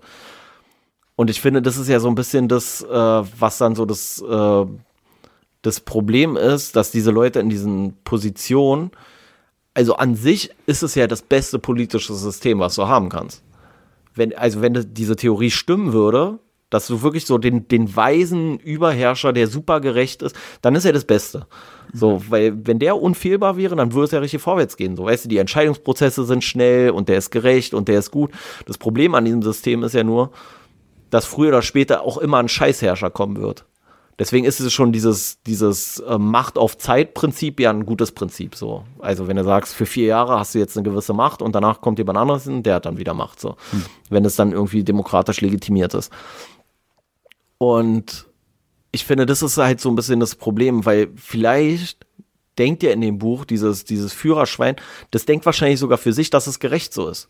Weil er macht ja die ganze Arbeit. Er empfindet das ja so, er macht ja die ganze Arbeit und er entwickelt die Pläne und er hat die größte Verantwortung und dann muss es ihm aber auch am besten gehen dadurch so. Und das ist ja so ein bisschen dieses, äh, dieses Phänomen. Und ich glaube, das ist halt die Gefahr so. Also es kann theoretisch diesen einen Typen geben, der halt dann wirklich ein, guter König ist oder ein guter Herrscher ist oder sowas. Aber die Gefahr, dass du halt so einen Vollidioten dann zwischendurch kriegst, der einfach seine Macht komplett missbraucht und alle anderen ausbeutet und irgendwie jede, jede Negativ, ähm, oder jede, jede Negativmeinung dann sofort irgendwie äh, verstummen lässt, da ist die Gefahr halt viel zu groß einfach. Ja, ist auch so ein bisschen mit dieser Propaganda, die hier dann auch gestreut wird von dem Anführer, hält er die Leute auch motiviert, so von wegen, ey, so viel haben wir noch nie geerntet, so von wegen weiter so Leute, nicht so die Flinte ins Korn werfen, in dem Fall sogar im wahrsten Sinne des Wortes wahrscheinlich. Ähm, Ne, also was du ja auch schon am Anfang gesagt hattest, dass die Tiere dann zum Teil, also die sterben ja dann auch weg und die Schweine gehören zu denen mit der längsten Lebenserwartung da auf dem Hof und dann wissen die Leute schon gar nicht mehr, wie war es denn vorher. Viele der Tiere haben auch gar nicht so dieses Erinnerungsvermögen, um dann zu sagen, ey, wie war es nochmal vor, vor zwei Jahren? War es da wirklich äh, schlechter als jetzt und so? Und woran ich auch denken musste, war halt dieses, dass da immer irgendwie so ein Feindbild geschaffen wurde. Also entweder waren es die Ja. Menschen oder dann später dann irgendein konkurrierendes Schwein, was da auch irgendwie Ansagen gemacht hatte, wogegen sich dann der spätere Anführer der, der Farm, also Aber ich das finde, andere Schwein widersetzt hat. Und woran ich da denken musste, war ähm, auch so diese Geschichte jetzt, als diese Corona-Sache losging, was auch viele gesagt haben, was ich mir auch selber dachte, war so dieses, endlich hat man jetzt so einen gemeinsamen äh, Feind irgendwie in Form von diesem Virus, endlich nicht mehr untereinander sich bekriegen, sondern endlich mal was Neues und dann nach ein paar Wochen ging es dann schon wieder los mit, oh, wer kriegt den Impfstoff, wer äh, hat am Impf Impfstoff geforscht, wer, woher kommt der Virus, wer hat das in die Welt gesetzt? Und dann denkst du auch so, boah, weißt du, also äh, dieses, vor- irgendwie braucht vor- man immer ein Feindbild. Ist, äh, vor allem, was ich auch lustig fand mit dieser Impfstoff-Geschichte, da war man erst so ganz stolz darauf, dass man diesen sogenannten Impfnationalismus nicht betrieben hat. Und hat so gesagt, ja, und wir haben das hier als äh, Europäische Union, da haben wir das jetzt gemacht und so, und das ist doch total super. Und zwei Tage später dann so, ne, aber kann doch nicht sein. Der kommt doch aus Deutschland, der Impfstoff. Wie kann es sein, dass wir jetzt weniger haben als die anderen, so, weißt du? Also, es war auch dann irgendwie wieder so ein, wo du so denkst, so, naja, okay, irgendwie hat sich, von der Einstellung her hat sich trotzdem wieder nichts geändert, so. Naja, und Ist nicht irgendwie, jeder immer selber der Nächste. Na, was ich eigentlich auch interessant fand an diesem Gedanken, so von wegen, oh, jetzt haben wir Corona als Feind, endlich, war, war so einfach dieses, oder diese Erkenntnis, die man dann hat, warum braucht man eigentlich immer einen gemeinsamen Feind? So, weißt du, dass man sagt, ja, jetzt haben wir Corona als einen und man denkt sich so, ja, wäre es nicht eigentlich noch geiler, wenn man gar nicht sagen müsste, gegen Corona, gegen Amerika, gegen was weiß Na, eigentlich wäre es mal cool, wenn man mal so sagen würde, lass mal nicht gegen was sein, lass mal für was sein. So, lass mal nicht einen gemeinsamen Feind haben, sondern lass mal ein gemeinsames Ziel haben. So, weißt du, also so nicht immer so diese auf dieser ekelhaften Neid und kriegerischen Debatte oder sowas. Ja, ich, ich weiß es nicht so. Ich finde es, äh, ich finde das ganz eigenartig, auch diese ganzen Diskussionen rund um Corona und so. Ich weiß nicht, hast du irgendwas, wo du sagen würdest, so, da würdest du dir wünschen oder könntest du dir vorstellen, dass durch Corona irgendwas besser wird? So, dass der Mensch an, also dass wir hier irgendwas aus der Situation lernen oder irgendwas, ja, weiß ich nicht, irgendwie anders vorantreiben oder so? Ja, weiß ich nicht, vielleicht, also irgendwie diesen Nebeneffekt, der aber immer gar nicht so krass thematisiert wird, ähm, ist halt vielleicht diese Klimawandelgeschichte, dass man sagen könnte, okay, jetzt ist mal ein bisschen weniger Verschmutzung. Das, das ist übrigens auch so ein richtig, ey, das ist, das ist so dämlich. Wir haben jetzt hier diesen Coronavirus so und der wird jetzt als die große Bedrohung gesehen und ich glaube, unabhängig davon, ich will gar nicht sagen, der ist ungefährlich oder sowas, aber ich glaube, gemessen mit dem, was wir, wenn wir den Klimawandel nicht aufhalten werden, was wir damit auslösen, ist der Virus ein richtiger Witz. Weißt du, also der, der, der Klimawandel ist viel elementarer für viel mehr Menschen über eine viel längere Zeit, als der Virus sein wird. So. Also im Zweifel werden wir uns entweder anpassen, so an den Virus, beziehungsweise der Virus sich an uns, oder der Virus wird durch Impfung oder was weiß ich, so wie die Pocken aussterben. So, aber den Klimawandel, den kriegen wir nicht in 10 Jahren oder in 100 Jahren oder in 200 Jahren einfach wieder umgedreht. Wenn's jetzt, wenn wir es jetzt so komplett verstreichen lassen und der wird viel mehr Millionen Menschen nachhaltig irgendwie äh, zerstören oder in Existenznot, in Existenznot bringen als der Coronavirus. Aber die Maßnahmen, die wir bereit sind zu ergreifen im Rahmen von diesem Coronavirus, sind viel weitreichender als alles, was wir im Klimawandel uns äh, für möglich halten. So. Ja, es ist immer so eher so ein Ding der Unmittelbarkeit der Bedrohung oder so. Ne? Wenn jeder sagen könnte, ey, äh, jetzt können wir auch gerade äh, auf der Krankenstation liegen, so das mit dem, mit dem Klimawandel ist halt so, ja, in 50 Jahren zwei Grad, weißt du, es ist so abstrakt Ja, ja. und weit weg, Ja, dass sich so keiner davon betroffen Ja, wo, fühlt. wo, wobei du halt im Umkehrschluss so, also zumindest finde ich für uns hier jetzt in Deutschland, du siehst jetzt hier nicht auf der Straße auf einmal die Leute umkippen wegen Corona, so, weißt du? Also das ist ja auch eine sehr unsichtbare Krankheit eigentlich so. Die, die findet irgendwo auf irgendwelchen Intensivstationen oder sowas statt, so da, wo es wirklich äh, um Leben und Tod geht. Aber es ist ja nicht wie, ähm, äh, wie, wie Ebola oder irgendwie sowas, so, weißt du, wo, wo dir die Leute irgendwie tot direkt aus der Haustür raus stolpern, so ungefähr. Also ist ja auch nicht so offensichtlich und beim Klimawandel hast du ja schon so bestimmte Sachen, die du viel stärker irgendwie beobachten kannst, so. Naja, an sich ist es trotzdem jetzt gerade so vor der Tür und man muss ja gleichzeitig auch sagen, bei beiden Sachen gibt es ja viele Leute, die dran zweifeln so. Und dieses Corona-Ding, ich finde, da ist es noch mal ähm, leichter irgendwie einsehbar, auch für einen Laien so, wenn man dann mitkriegt, okay, irgendwie hat andere Symptome oder dann, dann wird man damit so richtig konfrontiert oder so. Bei diesem Klimawandel gibt es ja auch so diese Aussagen, ja, das gibt's alle so und so viele Jahre und das äh, kommt alle paar hundert Jahre und damals war ja auch mal die Ostsee zugefroren oder so, Klimawandel gehört dazu, weißt du? Und da, das finde ich noch mal komplizierter. Man hat von diesem Klimawandel-Ding und von weil es da Klimawandel ist halt auch so ein Thema, dieses globale und tausend Einflussfaktoren und so. Ja, ist beim Virus finde ich ein bisschen leichter zu beobachten. Und ähm, ja, ich glaube halt einfach, ein Virus ist dann vielleicht doch noch mal verständlicher als das komplette Weltklima und der Einfluss Ja, aber von wenn du jetzt mal zum Beispiel guckst, so, äh, das finde ich ja nur so krass. Wenn du jetzt mal guckst, ähm, wie unmittelbar für uns alle diese Corona-Maßnahmen sind. Keine Vereine mehr, kein Fitnessstudio mehr, kein Friseur. Das betrifft jeden. Es gibt im Moment keinen hier in Deutschland, den Corona nicht auf irgendeine Art und Weise betreffen würde. So. Wenn du jetzt guckst, beim Klimawandel scheitert es ja schon an so Sachen, wo du denkst, es betrifft ja kaum einen. Also wie viele Leute würde das jetzt wirklich in ihrem täglichen Alltag besonders belasten, wenn du beispielsweise ähm, Inlandsflüge hier in Deutschland verbieten würdest?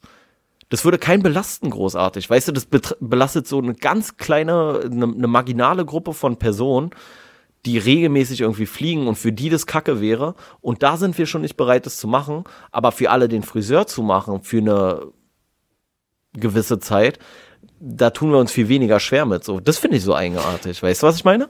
Äh, Ja, aber wie gesagt, so für mich ist so ein bisschen diese Unmittelbarkeit oder dieses Prokrast äh, Prokrastinieren oder sowas, was ich ja selber auch kenne. So, weißt du, die größte Prüfung meines Lebens, ja gut, wenn du noch drei Monate Zeit hast, hast du noch drei Monate Zeit. Der Vortrag, Ja, den ja. ich morgen halten muss, ja, den muss ich morgen halten, so, weißt du? Und äh, Nee, solange du diesen, diesen Druck nicht aktiv verspürst, so, weißt du, wenn es jetzt heißen würde, ey, fuck, morgen 50 Grad äh, draußen, so von 20 auf 5, dann würden wahrscheinlich alle sagen, okay, Leute, keine Flieger mehr, bla bla bla. Ja. Aber solange du noch so viel Zeit hast und dann auch irgendwie Politiker, das ist ja auch wieder so ein Thema, kannst du ja auch sagen, wenn du dann nur vier Jahre im Amt bist und dann vier Jahre Das dafür verantwortlich Problem. Bist, ist dann kannst du halt Problem. auch sagen, Ja. Klimawandel machen die Nächsten, aber wir haben ja gerade, oh shit, wir haben gerade Corona und ich will ja nächstes Mal wiedergewählt werden. Ja, und ja, klar. jetzt musst du jetzt handeln, weißt du? Und äh, also ich weiß, ja, ist halt immer eine schwierige Frage. Aber ich glaube halt wirklich, das ist so diese Unmittelbarkeit. Das ist einfach Ja, so dieses, wir haben doch noch, wenn jemand sagt, in, in 50 Jahren zwei Grad, dann kannst du aber auch sagen, in 50 Jahren zwei Grad. Nee, äh, ja, ja, gut. al- Also erstmal ist ja bis 2050, glaube ich. Bis da, also das sind ja keine 50 Jahre mehr, sind ja noch 30. Ich weiß, was du, ich weiß, was du meinst. Das Prinzip ist- bleibt das gleiche, ist mir schon klar. Aber ich weiß nicht, wie du so darüber denkst, aber wir werden es ja wahrscheinlich beide noch mitbekommen. 2050 ist sehr wahrscheinlich, dass wir beide das noch mitbekommen werden. Und ich weiß nicht, wie du darüber denkst, aber ich denke mir halt so, oh, lass doch lieber jetzt anfangen und gechillt anfangen.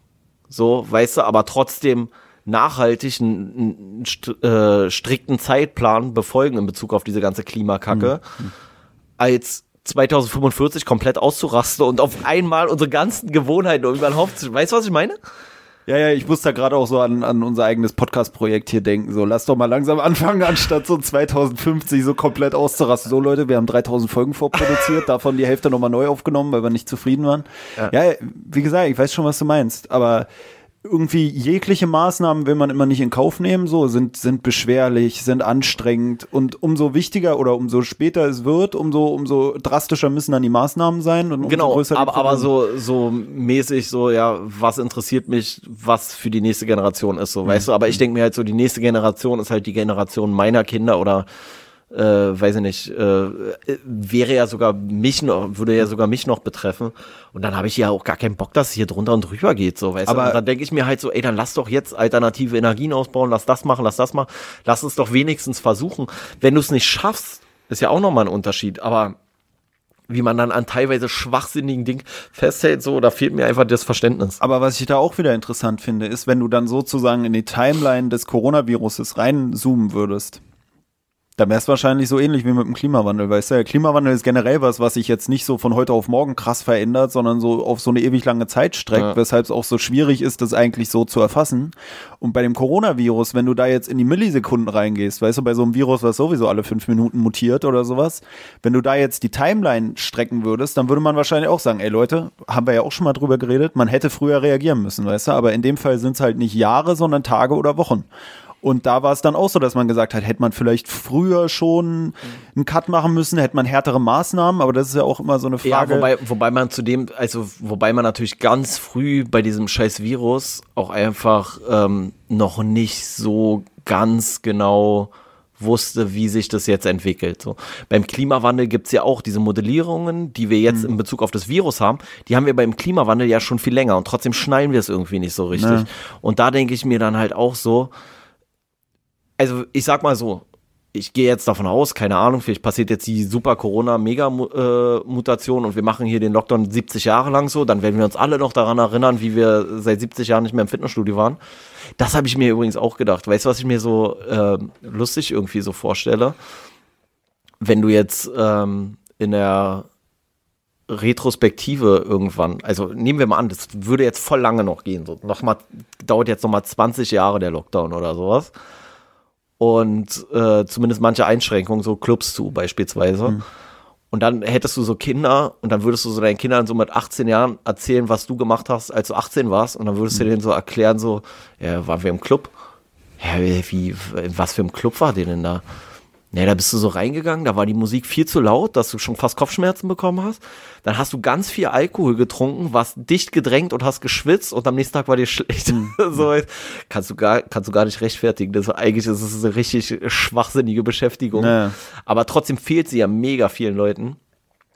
Aber, und dann äh, sagst du zu deinem Kind, schlaf gut, mein Schatz, küsst auf dem Monitor und machst den Fernseher aus, weil mittlerweile darf man nur noch alleine in der Wohnung sitzen. Äh, äh, richtige Dystopie. Es, ja, ne, es nee, ist auch. Nee, aber was ich noch, eine Sache noch, was ich noch mal dazu sagen wollte, ist so, aber ich gehe jetzt ja davon aus, dass es jetzt in, in ein oder zwei Jahren so ist, dass wir damit nichts mehr zu tun haben, groß mit dem Coronavirus. Weißt du, dass unser Leben erstmal ganz normal weiterläuft. So. Meinst du, wenn die Folge rauskommt, dann ist schon gar kein Thema mehr, oder was?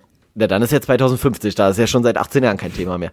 Da sind wir dann äh, mitten im Klimawandel und alle so, hä, was war denn der Coronavirus? Ja, die, wir beschäftigen uns so richtig mit Banana-Kacke, so und draußen brennt die Luft so.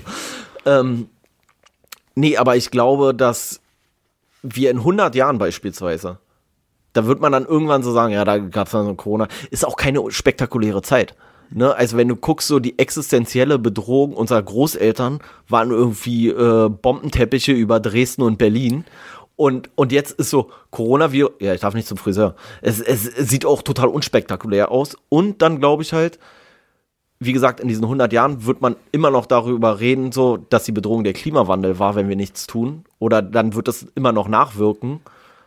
Aber über den Coronavirus wird keine Sau mehr reden, ähnlich wie über die spanische Grippe redet doch auch keiner. Vor dem Coronavirus hat keine Sau mehr über die spanische Grippe geredet. Na, da muss ich nochmal zwei Sachen sagen. Zum einen halt dieses, äh, wie sich die, die Schärfe der Maßnahmen entwickelt hat und die Akzeptanz dieser. Weißt du, am Anfang wollte man gar nichts machen, dann immer härter, irgendwann jetzt nur noch mit medizinischen Masken unterwegs sein. Friseure haben sowieso nicht mehr auf und so. Weißt du, es ist ja auch so beim Klimawandel wird es, denke ich mal, auch dann immer drastischer werden und dann am Ende so komplett Eskalation und am Anfang wird es noch sagen, Alter, was ein Quatsch, jetzt übertreibt doch mal nicht. Und was anderes, was du ja gerade auch angesprochen hast mit dieser Kriegsgeschichte, äh, ist halt auch was, wo ich manchmal dann gar nicht so drüber nachgedacht habe, aber letztens war ich bei einer Nachbarin von meiner Mutter und die ist auch schon so 92 und habe mich mit der unterhalten und dann war sie so, ja, und jetzt sind alle so, oh, mein Kind muss unbedingt morgen wieder zur Schule. Und dann meinte sie auch so zu mir von wegen, ja, äh, sie ist da im Krieg damals auch über ein Jahr nicht zur Schule gegangen und hatte nicht mal online äh, Unterricht oder so und aus ihr ist ja auch nichts geworden, so ironisch gesagt. Ähm, und da dachte ich mir auch so, ja, stimmt eigentlich so, weißt du, es gibt Kriege, wo, wo ein ganzes Land oder eine ganze Stadt äh, in Schutt und Asche liegt, wo auch die Leute irgendwie ewig nicht zur Schule gehen können, aber irgendwie schafft man es dann doch wieder raus, weißt du? Ja, stimmt natürlich schon. Wobei ich finde, im Verhältnis kann man halt den Zweiten Weltkrieg trotzdem nicht mit dem Coronavirus vergleichen, weißt du? Und du musst ja auch mal sehen, wie lange die Gesellschaften teilweise daran zu knabbern hatten so an dieser ganzen Kacke, so, weißt du? Also ich meine, wenn du guckst, Zweiter Weltkrieg vorbei, 1945 und 68 die Studentenbewegung, die sich immer noch auf diese, auf diese Nachkriegszeit bezieht, so. Also, obwohl da das System schon seit 20 Jahren passiert. Na, ich wollte ja gerade auch nicht den Krieg schmälern, sondern eher sagen so, dass ich mir dann auch denke, ja, okay, vielleicht ist jetzt gerade wirklich manchmal ein bisschen übertrieben, so diese Auswirkungen von Corona und die ganze Jugend bleibt komplett auf der Strecke und was ja, weiß ich. das kann, das kann schon sein. Weil ich so, mir dachte, okay, meine Oma ist jetzt, hat mir auch noch nicht erzählt, dass sie irgendwie äh, 45 als ihr Opa oder äh, als ihr Vater gerade so für den letzten Marsch da irgendwie nochmal hier in Berlin eingezogen wurde, dass sie dann abends noch in den Club gegangen ist und äh, sich zwei Wodka-Shots gekippt hat. Ja, so, wobei, wobei man halt sagen muss, so weiß ich nicht, zu Hochzeiten des Krieges beispielsweise gab es trotzdem Kino. Hm. Weißt du, es gab halt trotzdem Kino und wenn du aus dem Fenster geguckt hast, richtiger Action. ich wollte gerade auch sagen, dafür, als die Russen kamen, war dann wieder, war dann wieder, äh, gab auch wieder Party. Gab's wieder Da- Action im Da Wohnblock. gab's wieder Soljanka, da gab's Soljanka und dann wurde getanzt auf den Tischen. Nee, aber ich glaube, das, das macht schon was, so dieses komplett alle, alle ähm, gesellschaftlichen Aktivitäten, so, weißt du. Das ist halt auch so eine Sache, so stell dir mal vor, so, weißt du, im Luftschutzbunker, richtig bedrohliche Situation. So, und dann sitzen da so 30 Leute im Luftschutzbunker, über ihn knallen die Bomben, so. Und wir jetzt hier so, Abstand, jeder in seinen eigenen Luftschutzbunker, so, weißt du, also, also finde ich halt dann auch, es, es steht für mich nicht so richtig in, in Relation. Natürlich ist die, ähm, die Gefahrenquelle eine ganz andere, ist gar nicht miteinander zu vergleichen. Aber ich finde trotzdem so, wenn ich gucke, wie viele Krisen die Menschheit überstanden hat, die ich zehntausendmal schlimmer irgendwie empfinde und wie viel weniger wir unser gesellschaftliches Leben dann vielleicht eingeschränkt haben. Ich weiß es nicht, keine Ahnung. Ich finde halt, es ist alles so komplett steinzeitlich, wie Ja. man hier gegen vorgeht, so. für mich geht es auch nicht darum, so zu sagen, was ist jetzt das schlimmere Leid oder wer hat jetzt die schlimmere Krise erlebt, so wie es dann manchmal vielleicht von anderen Leuten wirkt, weißt du, wenn so eine, eine Ü90-Jährige dann irgendwie sowas erzählt, die hat halt beides erlebt. Aber ich meine, jemand wie wir, der nochmal mit mehr Technik und mit mehr äh, Möglichkeiten und einem aufwächst, wenn dem das dann genommen wird, dann ist es ja aus unserer äh, die, die Einschränkung ist stärker. So. ja, naja, es ist, es ist so, weißt du, wenn, wenn du nur einen Club in der Straße hast und der eine macht dann die zu, Bedrohung dann ist, geringer, die Einschränkung ist stärker. oder, oder sagen wir, du hast zwei Clubs, einer macht zu, dann ist es wahrscheinlich genauso kacke für dich, wie wenn du zehn hast und fünf machen zu. Weißt du, so, nur weil wir jetzt viel mehr Wohl, also dadurch, Ja. dass wir viel mehr Wohlstand haben, haben wir halt auch das Problem, dass wenn wir dann zurückgeworfen werden, dass wir dann trotzdem leiden, weil wir halt nicht erlebt haben, wie es war, als Nee, man noch irgendwie was- Petroleumlampen hatte. Genau, aber was ich halt nur so geil finde, ist, wie wir schon mit dieser, in Anführungszeichen, schon fast lapidaren Situation nicht klarkommen, wo es nur darum geht, der Friseur hat nicht auf, der hat das nicht auf. Und ich denke mir halt so, Alter, was ist denn, wenn wir eine richtige Krise haben? Eine richtige, richtige Krise. Mhm. Weißt du, jetzt auf einmal, also mit unserer jetzigen Gesellschaft, kannst du ja keinen Krieg mehr führen. wir, wir gehen da nach drei Tagen hin und sagen, jetzt mach mal die Schulen auf. Ist mir doch egal, ob hier der Bombenteppich kommt. Aber- die, die Schule muss jetzt aufgemacht werden. Mach den, Fri mach den Friseur auf, egal ob der Russe kommt. So, weißt du, so über äh, strange. So. Aber da hat man auch wieder diese Unmittelbarkeitsthematik, weil ich glaube, im Krieg, da war jetzt keiner so, dass er gesagt hat, ey Leute, jetzt macht doch mal hier wieder die Clubs auf, weißt Genau, du, weil jeder ja. hat gesehen, jeder hat die Bomben gesehen, jeder hat es leicht verstehen Genau, können, so, genau, weil wer es nicht verstanden hat, ist sowieso gestorben, wer gesagt hat, ah, das ist doch keine Bombe, der, der hat die Bombe dann zu spüren bekommen, so, weißt du, und äh, das ist halt auch wieder so ein, so ein Ding, so. Vielleicht ist es Ja. dann immer noch nicht hart genug, die, Ja, oder ich glaube auch. Der Virus ist nicht hart genug, um die, Auf, äh, um die Auswirkungen oder um die Maßnahmen Ja. zu rechtfertigen aus der Sicht von Laien, weil die Laien das sowieso nicht verstehen. So. Ja, und ich finde, äh, ja, äh, führt, führt auch wahrscheinlich dann einfach, einfach zu weit. So, das Thema ist halt irgendwie mega, mega komplex. Aber ähm, Ja, lass mal lieber. Vielleicht nächstes Mal dann doch wirklich äh, die Tiere der mein, mein Tag Farm. auf dem Bauernhof. Nächstes Mal lesen wir mein, mein Tag auf dem Bauernhof oder die Raupe. Nimmer, das ist politisch weniger verfänglich. Aber da kann man genauso äh, verleitet werden, irgendwie in so eine Thematiken abzu, abzurutschen. Ich Ja. meine, die Raupe Nimmersatt, eine Raupe, die sich voll frisst, die fett wird, die Und dann ein wunderschöner Schmetterling. ja, aber auch der die ganze Zeit die Raupe, der Schmetterling. Denk mal drüber nach. Meinst du, das ist nicht. Äh, Ist ein bisschen sexistisch, würde ich sagen. Ist ein bisschen sexistisch. Erst ist es die fette Raupe, die sich den ganzen Die Tag hässliche, frisst. die hässliche, Genau. fette Raupe. Und dann wird's der schöne Schmetterling. Aber ich will jetzt gar nicht zu sehr drauf eingehen. Können wir Schme- dann ja machen. Schmetterling innen. Möchte ich dem zu sagen. Es, es wird der Schmetterling innen. Gut. weiß gar nicht, äh, hast du dir noch irgendwas eigentlich äh, aufgeschrieben oder? Ich, ich weiß gar nicht. Ich, ich glaube. Eigentlich schon interessant, das, das politischste und ernsteste oder eines der ernsteren Bücher so und, und so nach einer Stunde haben wir schon 20 Minuten über Ingwer geredet und 50 Minuten über Corona so ist. Ähm, nee, ich habe mir tatsächlich gar nicht so, äh, so viel, so viel aufgeschrieben, weil ich, ja, ich fand die Themen waren so offensichtlich in dem Buch. Irgendwie. Ähm, weiß nicht, hattest du dir noch irgendwas notiert? Ja, was ich interessant fand an sich, war so eine Feststellung, dass manchmal es reicht, ein Buch zu lesen, um irgendwie mit ein paar Zitaten protzen zu können und sich krass zu fühlen, so, weißt du, weil jetzt, wo ich das Me- Buch, meinst du hier, alle Tiere sind gleich, aber manche Tiere, Tiere sind gleicher? Das ist übrigens von George Orwell, von die, die Farm der Tiere. das meine ich nicht mal unbedingt, sondern irgendwie ähm, auch dass in diesem Anhang, der hier wieder abgedruckt ist, wo er über die Pressefreiheit redet, der George Orwell, dass er da selber auch noch andere Autoren zitiert oder andere Denker. Aber ich muss sagen, da habe ich das, diese Sache habe ich immer über, ich überlese dann immer schnell so, äh, wenn Leute zitiert werden und lese dann nur das Zitat. Deswegen weiß ich gar nicht, worauf du Nee, hinaus zum einen wird, glaube ich, Rosa Luxemburg äh, Ah, ja, zitiert ja, okay, mit okay. diesem, äh, die Freiheit ist immer die Freiheit der Andersdenkenden oder so. Ja. Und dann wird noch, äh, oh Gott, jetzt weiß ich gerade den Namen nicht mehr.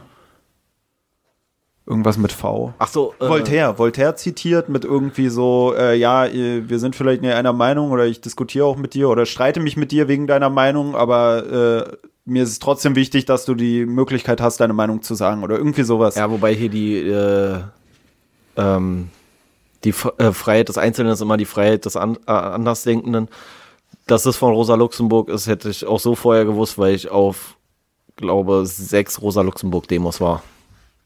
Ja, ähm, Im Zuge des Jobs, wohlgemerkt. also von wem genau das Zitat ist, hätte ich glaube ich jetzt nicht gewusst. Ich habe es halt auch schon öfter gehört, aber das fand ich halt so interessant gerade daran. Aber es ist eigentlich ein geiles Zitat. Eigentlich ist es ein geiles Zitat und wenn sich daran die Leute mal ein bisschen orientieren wollen, äh, nicht jetzt gar nicht hier so auf, auf äh, über Gutmenschenmäßig oder sowas.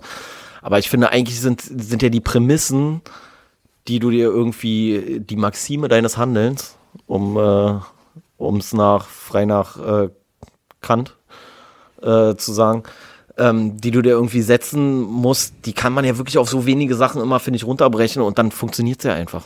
Ja. Weißt du, und, und das finde ich ist aber auch so dieses, was man ja heutzutage mal sagt, so dieses Cancel Culture, so weißt du, lass doch den anderen mal seinen Punkt ausführen, dann rede vernünftig darüber, aber dieses Totschreien geht mir mega auf den Sack. Gut, dann äh, führe ich jetzt mal meinen Punkt aus, den ich vor fünf Minuten begonnen habe. Und zwar ging es mir gar nicht darum, die Zitate irgendwie zu bewerten, so richtig gut, richtig schlecht. So, ich finde die jetzt auch nicht schlecht.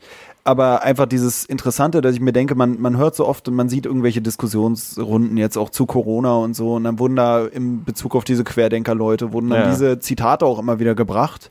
Und ich dachte mir so, boah, Alter, ey, da hat der Voltaire gelesen und dann da ein Zitat rausgeholt. Und in Wirklichkeit hat er nur hinten den Anhang von Farm der Tiere gelesen. Genau, und in Wirklichkeit reicht's einfach, Farm der Tiere zu lesen. Und dann im Anhang zur Pressefreiheit, eigentlich reicht dieses Pressefreiheitsding, um die zwei Zitate, die ich so viel gehört habe jetzt während dieser ganzen Corona-Zeit, Ja. zu kennen und belegen zu können, so von wegen, ja, das hat Rosa Luxemburg und das hat Voltaire gesagt. Das- das und ich denke mir so, Das wie ist halt- das- easy, äh, da, jetzt Ja, Entschuldigung. nur noch kurz zu Ende, wie easy ist es am Ende doch, so ein Poser werden zu können, weil ich kann jederzeit jetzt, wenn ich mit jemandem eine Rede, eine Diskussion habe, auch wenn es irgendwie so zwischen Tür und Angel in den YouTube-Kommentaren sein sollte, denke ich mir so, okay, okay, okay, okay, Farm der Tiere, da stand es hinten drin und dann brauche ich zwei Minuten. Okay, jetzt habe ich hier gerade schon fünf Minuten geblättert, das Zitat nicht gefunden. Aber zwei Minuten brauche ich, um das Zitat zu finden und dann raushauen zu können. Und ich habe den Leuten, die das zitiert haben, immer zugesprochen, gedanklich, oh wow, der hat diesen Voltaire-Roman oder Schmöker da gelesen ja und zieht da jetzt die zwei Zeilen raus. Nee, aber was ich, äh, was ich interessant finde, es gibt ja diese, diese äh, Liste immer, die variiert ja dann auch manchmal vielleicht ein bisschen, aber es gibt ja diese Liste so 100 Bücher, die man gelesen haben sollte. Das war ja auch so ein bisschen eigentlich der, der, der, ähm, der Auslöser, weswegen wir uns überhaupt auf dieses Projekt dann irgendwie, wo, dass wir so gesagt haben, also da werden auch ein paar schwachsinnige Bücher sein, die man nicht gelesen haben muss, so. Aber eigentlich haben wir uns ja so ein bisschen daran auch orientiert, dass wir gesagt haben, so, naja, diese 100 Bücher, die man mal gelesen haben sollte, mäßig, oder so, oder 50 davon beispielsweise, oder wie viel auch immer so. Das war ja so ein bisschen, äh, das, und wenn man jetzt aber dann so guckt, so, naja, 100 Bücher, die man gelesen haben möchte, wenn du aus diesen 100 Büchern dir die äh, bekanntesten Zitate raussuchst oder irgendwie so ein paar Querverweise oder sowas oder dann mal das Nachwort dazu liest oder ähm, jetzt wie hier in dem Buch zur Pressefreiheit oder sonst irgendwas, das sind halt auch nur 100 Bücher. Das ist halt auch nicht so mega viel gerecht. Also theoretisch sind es 10 Bücher im Jahr und nach 10 Jahren bist du durch. So, weißt du, es ist nicht mal, es ist ein Buch im, im Monat theoretisch nicht mal so. Und so schnell aktualisieren sich die Listen ja auch gar nicht. Genau, und, und dann kannst du halt schon der übelste Poser und Flexer sein, weißt Mhm. du, indem du dir einfach nur diese, ich glaube, wenn du diese 100 Bücher, dann kannst du schon richtig so rumprotzen und rumprollen damit. ey. Und das zeigt aber eigentlich, wie banal das ist und wie viele Leute sich ein so, in Anführungszeichen, darauf runterholen. Oh ja, und hier und das und das. Und du denkst so, ja, okay, 100 Bücher hast du gelesen, herzlichen Glückwunsch. So, weißt du, und wahrscheinlich hat er nicht mal die 100 Bücher gelesen. Da, so. da denke ich mir jetzt auch so, Voltaire brauchen wir gar nicht mehr lesen. Wichtigste Zitat haben wir. Und ein Vorteil ist gleichzeitig auch noch, wenn dann so eine Sachen zitiert werden und das sind dann so die wichtigsten Was Aussagen aus, eigentlich gerade zitiert werden? Aus irgendwelchen Schriften, weißt du? Ich wollte nur, dass du mal vormachst, wie man jemanden zitiert, indem du mich zitierst. Auf jeden Fall, wenn man dann sagt, die wichtigsten Aussagen aus so einer Schrift stehen dann hinten drin in einem anderen Buch, dann denke ich mir so, ja geil, dann, dann lese ich halt dieses eine Buch und aus dem einen Buch, aus Farm der Tiere, keine Ahnung, was ich da mitnehme, aber hinten drin steht irgendwie von Rosa Luxemburg und von Voltaire. Die drei Zeilen kann ich mir merken, aber keine Ahnung, Farm der Tiere weiß ich nicht. Du hast, ja, du hast jetzt sozusagen mit, mit einem Buch kannst du jetzt so von, von äh, drei verschiedenen Autoren Zitate bringen, Mhm. die nahelegen äh, für andere Leute, dass du alle drei Bücher gelesen hast und kannst dann so rum. Äh, Ja, und das klügste. Zitat aus Farm der Tiere steht wahrscheinlich sogar im Buch von keine Ahnung, wer nach ihm noch geschrieben hat, weißt du, so, der dann Farm der Tiere zitiert und du denkst dir so, ah ja, okay, das war das klügste Zitat, das hatte ich überlesen hier. Hühner haben auch manchmal Flügel und Flügel sind wie Arme oder so, keine Ahnung. Irgendwie so ein Käse, weißt du? Aber, ähm, ah, ja, was ich auch generell noch sagen musste, was ich glaube ich dir auch schon gesagt habe, ist einfach, was ich interessant finde, wenn man sowas liest von so einem Autoren, dann denke ich mir so, der muss halt viele, eigentlich auch viele Fähigkeiten haben. Weißt du, wenn jemand hier so ein Buch schreibt und dann sind da irgendwelche Gedichte drin, also er schreibt dann da irgendwie, dass es ein Schwein gibt, was so das Dichterschwein ist und es schreibt irgendwie die Gedichte oder die Lieder für, für die Farm, äh, die die Farm irgendwie repräsentieren oder sowas, äh, wie so eine Nationalhymne, dann denke ich mir immer so, der Autor selber, George Orwell, der muss ja selber das können. Weißt du, der muss ja selber dann auch ein bisschen reimen können oder so, weil ich denke mir dann so, Ja, wobei man sagen muss, die, die Lieder und Gedichte in dem Buch sind jetzt nicht so überkrass, dass man so sagt, oh. ist ja auch die deutsche Übersetzung. Das ist ja auch wieder so ein, ja, ja, so ein im Englischen Problem. war es bestimmt, puh, tschi. Na, da brauchst du dann auch einen guten Übersetzer, der das dann irgendwie ins Deutsche übersetzt. Ja, ja. Aber generell denke ich mir nur so, stell mal vor, du hast dann da diese Hymne sozusagen und jeder, der es liest, denkt sich so, Alter, was ein Murks, ey. Weißt du, und dann, und dann schämst du dich immer fremd, wenn dann da erwähnt wird, dass die Tiere irgendwie jeden Morgen die, die Hymne der Farm singen und du denkst ja so, Alter, diesen Quatsch, das kann doch nicht deren Ernst sein. Und deswegen denke ich mir, das ist schon interessant, dass der Autor nicht nur eine Geschichte erzählen können muss, er muss dann auch noch diese sprachlichen Fähigkeiten haben, das dann schön auszuschmücken, schön Ja, darzulegen. und, und er muss ja auch in dem Fall zumindest so diese, diesen politischen Background haben Kommt und die ähm, und die Weitsicht zu erkennen, worin de, diese Sachen begründet sind, also wie diese Mechanismen funktionieren. Also der jetzt in dem Fall George Orwell hat ja auch hier ähm, äh, 1984, Hm, hm. 1984, ja, Ja, ja, 1984 geschrieben. Und ähm, das ist ja auch so eine ja, D Dystopie, sage ich jetzt mal, die er da beschreibt. Und, und da hat er ja auch so ein, also bei vielen kann man schon, also die müssen sich ja mit vielen Dingen auch einfach auseinandersetzen. Also in dem Fall mit äh, politischen Theorien, die müssen sich auseinandersetzen mit der Sprache, was du jetzt meinst hier mit dem Dichten und so weiter und so fort. Und das dann noch in so einen Kontext setzen, dass jeder Vollidiot, das ist ja auch gar nicht so einfach. Also einen komplexen Sachverhalt ähm, so verschriftlichen, dass jeder Idiot eigentlich die Ungerechtigkeit und die, äh, die Ekelhaftigkeit von, von diesem System irgendwie erkennt, so weißt du? Hast du es denn erkannt? Ja, äh, ist eine Frechheit. Ist eine Frechheit, dass die anderen Tiere dem Führerschwein nicht alle zujubeln am Schluss. Äh, Das ist eine Frechheit. Was jetzt auch interessant ist, ist, dass es von den Büchern, die wir gelesen haben, sogar das erste ist es eigentlich, was ich jetzt jedenfalls erinnern kann, was so hart politisch, obwohl ja, okay, wir hatten schon ein anderes, was auch so eher so politisch war. Was meinst ne? du jetzt so? Neue Buch Genesis war auch so ein bisschen so. Ja, okay, aber ja, ja, ja. Aber ja, ich find's aber interessant- Da war es eher so ein bisschen mit Fortschritt oder sowas. Ja, man, man hört immer raus, so was so das private Be Betätigungsfeld noch nebenbei ist von den Autoren. Weißt du, bei Neue Buch Genesis war es sogar jemand, der dann auch irgendwie in der, in der Bioforschung irgendwie aktiv war und Neuronen oder was weiß ich. Ach so, meinst du jetzt hier, weil er selber irgendwie so bei kommunistischen Einheiten da irgendwie gekämpft hat in Spanien oder was meinst du? Nee, das meine ich nicht mal. So weit habe ich mich nicht über ihn erkundigt. Aber ich meine halt, man, man merkt so, okay, hier geht's, hier hat er so politische Interessen. Dann bei jemandem wie Charlotte Roach, da merkst du, okay, bei der geht's nur um, ums Ficken auf gut Deutsch. Und dann denkst du dir so, oder denke ich mir dann auch so, ob noch mal irgendwie ein Buch kommen wird, wo wir so sagen, Alter, der hat ja gar keine Ahnung von dem, was er da schreibt. Aber weißt du, was ich mich manchmal auch frage? Ob man die Bücher vielleicht eher zu Sachen schreibt, wo man das Gefühl hat, man kann sich mit keinem so richtig austauschen. Weißt du, was ich meine? So von wegen, irgendjemand wird schon finden und sagen, ah, da hat er recht oder so. We- Weißt du, wenn du so im Privaten gar nicht so richtig zu Wort kommst und dann denkst du dir so, damit kann ich viele Leute erreichen und Äh, vielleicht treffe ich jemanden damit. Genau. Das, das meine ich so, weißt du? Oder jetzt in dem Fall so, er hatte ja dann auch wohl Schwierigkeiten damit, das Buch überhaupt verlegt zu bekommen und sowas alles. Ähm nee, und dass, du, dass sie halt, dass es vielleicht gar nicht sein Hauptthema war im Leben. Also ich glaube bei ihm jetzt in dem Fall schon. Aber manchmal ist es vielleicht auch nur so ein Thema, was, was sich zwar so ein bisschen beschäftigt, aber gar nicht so viel Platz in deinem Leben einnimmt.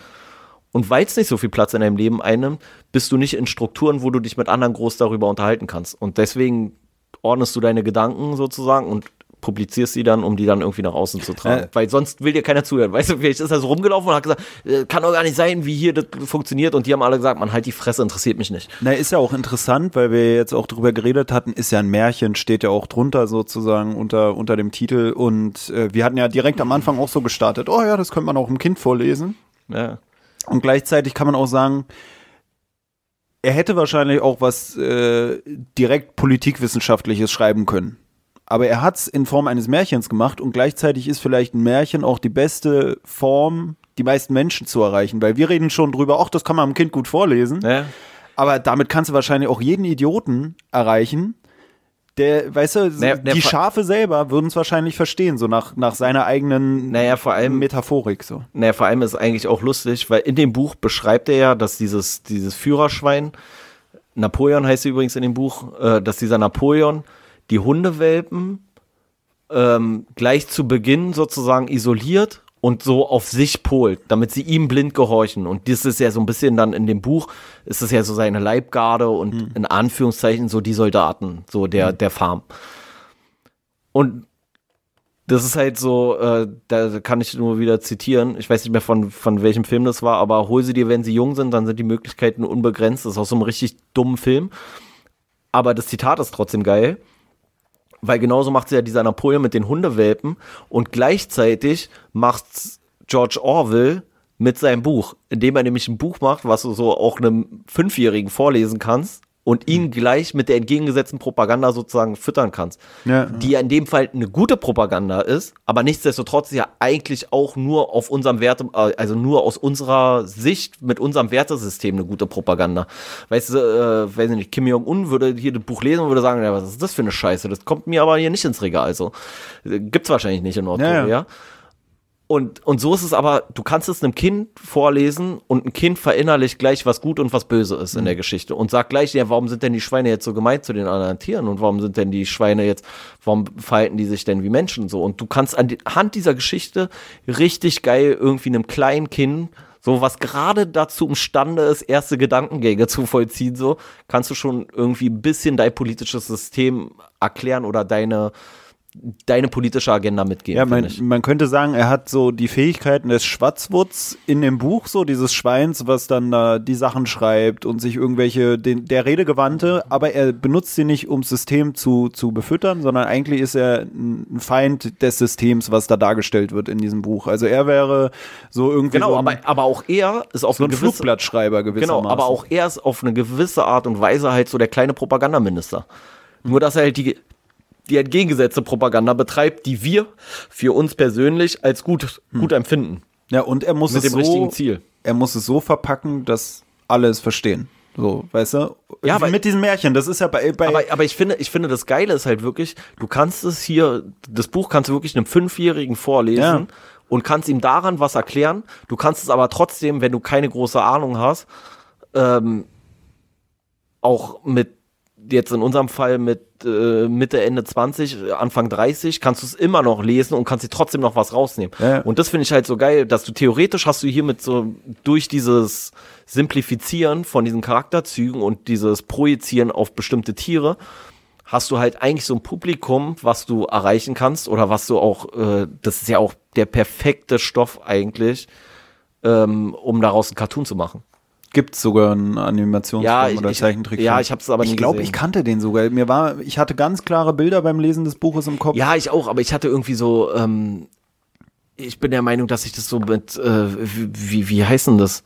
Ich hatte so Ähm, das äh, Gefühl, mit Schweinchen Babe und so das durchdander zu bringen und mit irgendwelchen Nee, nee, ich, Disney-Filmen. nee, ich hatte, ähm, ich hatte immer so diese Bilder von diesen äh, Animationsknet Film irgendwie im Kopf, aber das kann auch sein, Okay, dass das hatte ich nicht. dass ich es komplett durcheinander bringe. Ich habe den Film auch, glaube ich, nie gesehen, aber vielleicht mal so ausschnittsweise oder irgendwie ja, es so. gibt so einen Film, der hieß Hennenrennen, Chicken Run oder so auf Englisch. keine Ahnung. Da war es auch so mit so einer Farm und mit Hühnern so in der Mastanlage, die sich dann wieder setzen. Und das war auch so ein Knetfilm, so von diesen Okay, Wallace und ja. Gromit machen. Ja, genau, den, den meinte Mhm. ich so.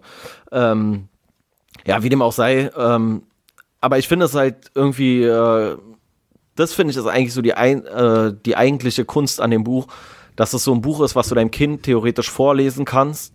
Und wenn du es selber noch nicht kennst, beide was mitnehmen können. Mhm. So, weißt du, also, das ist, äh, gibt ja so Bücher, wo du so sagst, so, ja, okay, das lese ich jetzt meinem Kind vor, so, weil mein Kind findet das toll. Und du selber sagst, ja, okay, ist aber scheiße.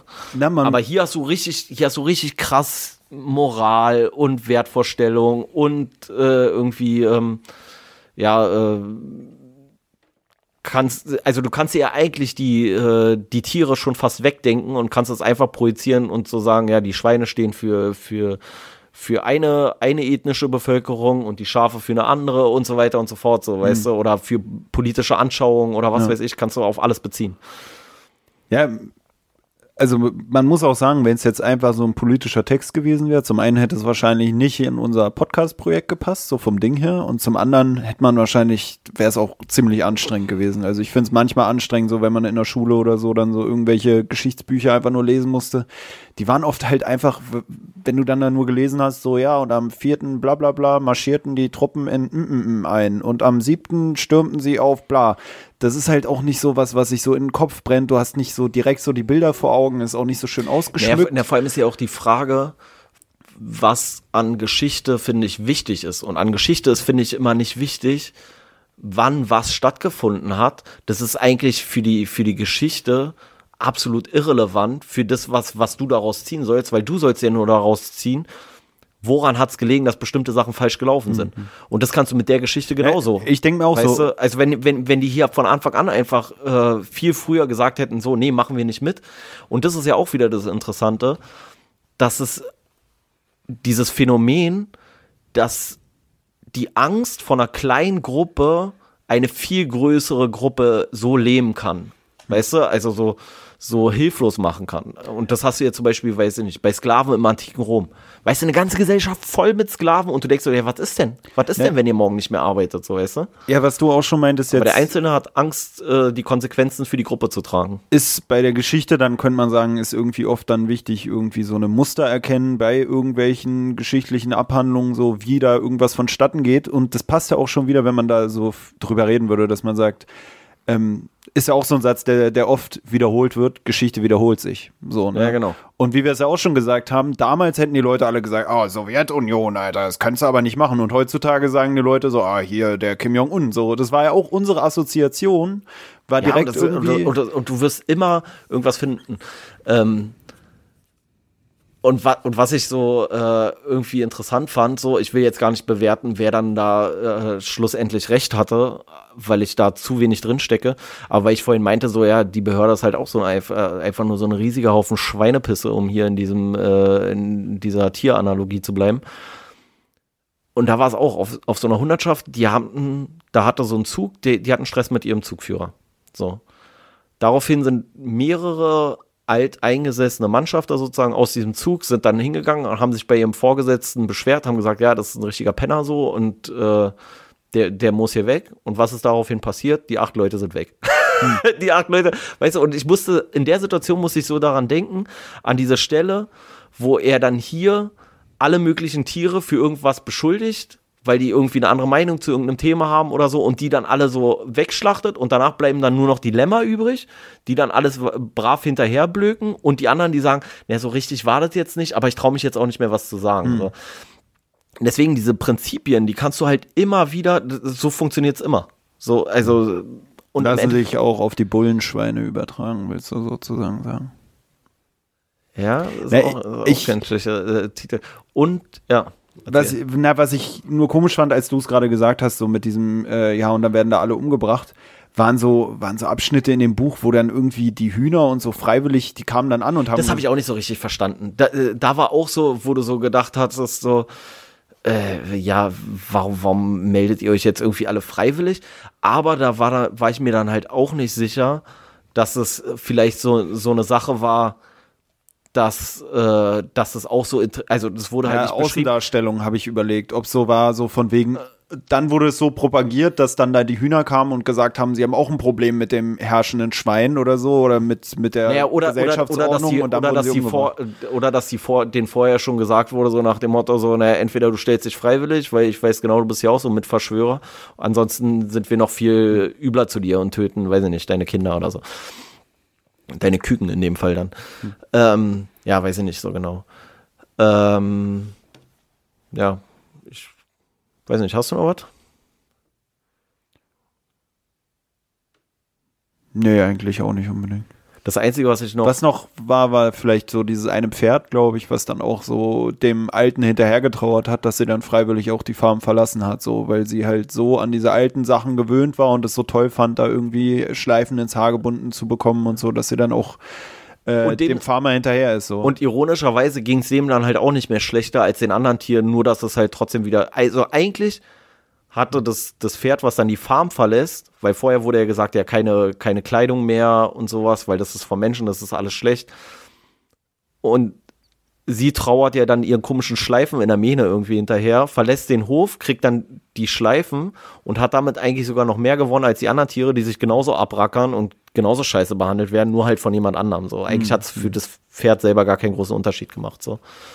Ähm, ja, was ich noch ähm, so grundsätzlich irgendwie interessant finde, ähm, man sagt ja so häufig, weil hier ist es ja auch so dieses kommunistische System, wo dann, äh, oder dieses ursprünglich sozialistische System, was ja dann irgendwie sich auch in so eine Diktatur ummünzt und wo dann auch keiner mehr irgendwie äh, Nahrung hat und wo es denen halt auch dreckig geht. Und ich finde, das ist ja immer so ein bisschen, ich will jetzt nicht sagen, dass ich dem Kommunismus anhänge, so, aber ich finde, manche Sachen sind ja erstmal von der Idee her nicht verkehrt. So, weißt du, also, dass du versuchst, möglichst viel in Anführungszeichen Gleichheit zu schaffen und so und keiner soll zu viel bekommen und alle sollen irgendwie ein bisschen mitbeteiligt werden am Wohlstand und so. Und das Argument ist ja immer, Äh, ne, das hat ja noch nie funktioniert. Das hat ja noch nie funktioniert. Und hier in dem Buch funktioniert es ja eigentlich auch nicht. Und würdest, also glaubst du auch, dass es einfach nicht, grundsätzlich nicht funktionieren kann? Ja, ich habe ja gewissermaßen vorhin schon gesagt, dass ich denke, dass es mit irgendwelchen inneren Bestrebungen von Menschen oder von Lebewesen generell zusammenhängt, wie sie sich verhalten und wie es sich dann auch auf dieser Verhaltensebene dann irgendwie auf deren Aus, Auswirkungen oder auf, auf deren Arbeit innerhalb der Politik oder so auswirken kann, weißt du? Ja, weißt Dass du, ich halt, weil ich mir dann auch immer denke, warum hat sich denn so entwickelt zu dem, wie es wie es jetzt ist, weißt Ja, du? ja, was ich nur mal, ja, was ich nämlich nur immer das Lustige finde, dass ich ja auch immer glaube, ja stimmt, das hat bis jetzt noch nie funktioniert. Vielleicht wird es auch niemals funktionieren, aber ich glaube nicht, dass es am Kommunismus liegt. Und ich glaube, es liegt auch nicht am Sozialismus, sondern es liegt halt einfach an den Menschen im Allgemeinen. Und wenn du jetzt so sagst, so, wie viele Länder gab es denn, die das ausprobiert haben? So, das war die ehemalige Sowjetunion, dann Nordkorea, China, äh, weiß ich nicht, äh, Angola, so, weißt du, also es sind ja nur so eine Handvoll Länder, die das irgendwie, äh, Venezuela damals, Kuba, so, aber es sind ja nur eine Handvoll Länder und da hat es nirgendwo funktioniert. Aber ich finde, wenn du umgekehrt guckst, dann denkst du ja auch so, ja, aber so richtig gut funktioniert der Kapitalismus halt auch nicht. Na- und wenn du dann halt so nach Brasilien guckst oder so, dann denkst du so, ja, stimmt, da funktioniert der Kapitalismus ja viel geiler, so, weißt du, da geht's ja richtig ab in den Favelas vor lauter Freude, so. Also, ich, ich glaube halt so, dass egal welches System scheitert halt einfach an dieser krassen Unvollkommenheit äh, des Menschen so und Naja, so ein System, wo man sagt, alle sind gleich, hat vielleicht auch äh, viel mehr Potenzial, an seinem eigenen Anspruch zu scheitern, so, weißt du? Als ein System, wo man sagt, es gibt nur mal Arm und Reich und die einen profitieren, die anderen uns ist eh alles egal. Weißt du, da kannst Ja, du sagen, klar. eigentlich ist es beschissener als das andere System vielleicht, aber es ist immerhin so, wie wir es wollen. So, weißt du, wenn du sagst, ey, wir machen hier die Diktatur und ich sag an und du putzt, dann kannst du nicht sagen, ey, wollten wir nicht eigentlich was anderes haben? nee, dann haben wir genau das, was wir wollten oder was ich wollte, so, weißt du? Und, und bei so einem System, damit, damit scheitert das System nicht. Du meinst, dass der, ja, ich da verstehe. kannst du halt meinst. sagen, sobald nicht alle Ja. gleich sind, so, Leute, wir sind gescheitert. Aber wenn du sagst, das System besteht daraus, dass du dass, arme, dass reiche alles fehlerhaft ist, so. Also, wenn du die Fehler gleich mit einkalkulierst und sagst, so, so ist unser System, dann kannst du, hast du natürlich weniger Potenzial zu scheitern. Ich weiß, was du meinst. Aber Ja. ich, ich finde, so richtig gut finde ich halt bis jetzt gar nichts. So, also ich finde, dann haben wir hier noch so in Mitteleuropa oder gerade hier in Deutschland oder weiß ich nicht, Skandinavien oder sowas, da sind wir schon relativ dicht dran an was, was man vertreten kann. Aber wenn ich es mit tausend anderen Ländern vergleiche, da ist der Kapitalismus genauso gescheitert und genauso am Arsch vom, von dem, was er in der Gesellschaft auslöst, wie das kommunistische, kommunistische System auf der anderen Seite. We weißt du, so, man könnte so sagen, wenn du jetzt zum Beispiel so dieses Perpetuum mobile hast, so irgendwie so ein Auto oder so, was sich Ja. von selbst fortbewegt und dann stellst du es hin und sagst so, ey, da musst du nur pusten, dann fährt's den ganzen Tag von selbst. Weißt du, dann würde man sagen, ja, aber dann muss ja erstmal die Energie reinbringen durchs Pusten und jemand anders kommt mit so einem Auto und sagt so, ey, da kippst du dann 100 Liter rein und dann fährt's 20 Kilometer, dann würden alle sagen, ja, ja, geil, funktioniert, ja, wir kippen das Benzin rein und das fährt. Aber eigentlich ist es, Eigentlich ist es derselbe Effekt so ungefähr, aber der eine verspricht halt nichts, was er nicht halten genau, kann. genau. Ja. Das ist halt dann, glaube ich, so ein bisschen das Problem vielleicht. Ist äh, spannendes Thema. Also ich finde, muss eigentlich so sagen, es war fast das entspannteste Buch, was wir bis jetzt gelesen haben. Muss ich auch sagen, es war vom, ja, es war halt äh, märchenhaft zu lesen. Ähm, weiß ich nicht, äh, Titel habe ich überlegt, äh, rassistische Schweine. Ja. Aber wir gucken nochmal. Wir gehen nochmal nachher ins Brainstorming. Ich, ich, du machst gerade leicht überfordert. Oder Bullenschweine wirklich. Aber dafür sind wir da zu wenig drauf eingegangen. Ja, naja, ähm, ja, da kann man bestimmt tausend Sachen machen. Schweinerei. Schweinestaat, keine Ahnung. Ähm, ja, ich würde sagen, äh, reicht, oder? Oder hast du noch was? Nö, von mir aus Nö. können wir, Das können wir jetzt hier Feierabend machen. Dann in diesem Sinne, Kann man nicht auch sagen, Politikerschweine oder so? Gibt's das nicht auch, dass man das manchmal sagt? ja, ja. Ich muss auch sagen, jetzt passt mir auch immer besser, wenn ich so drüber Oder, nachdenke. oder Schweinebande. Schweinebande ist auch richtig cool, finde ich.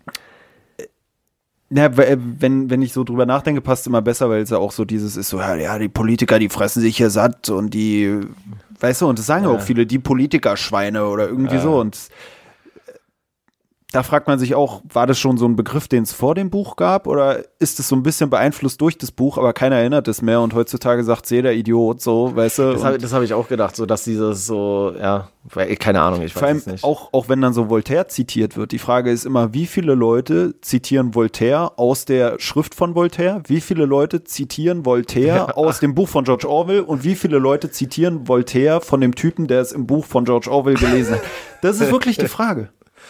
Und wie viele Leute zitieren jetzt Voltaire, obwohl sie weder George Orwell noch Voltaire jemals gelesen haben, nur weil sie jetzt hier einmal, können sie ja nicht zitieren, weil du das Zitat nicht gefunden hast.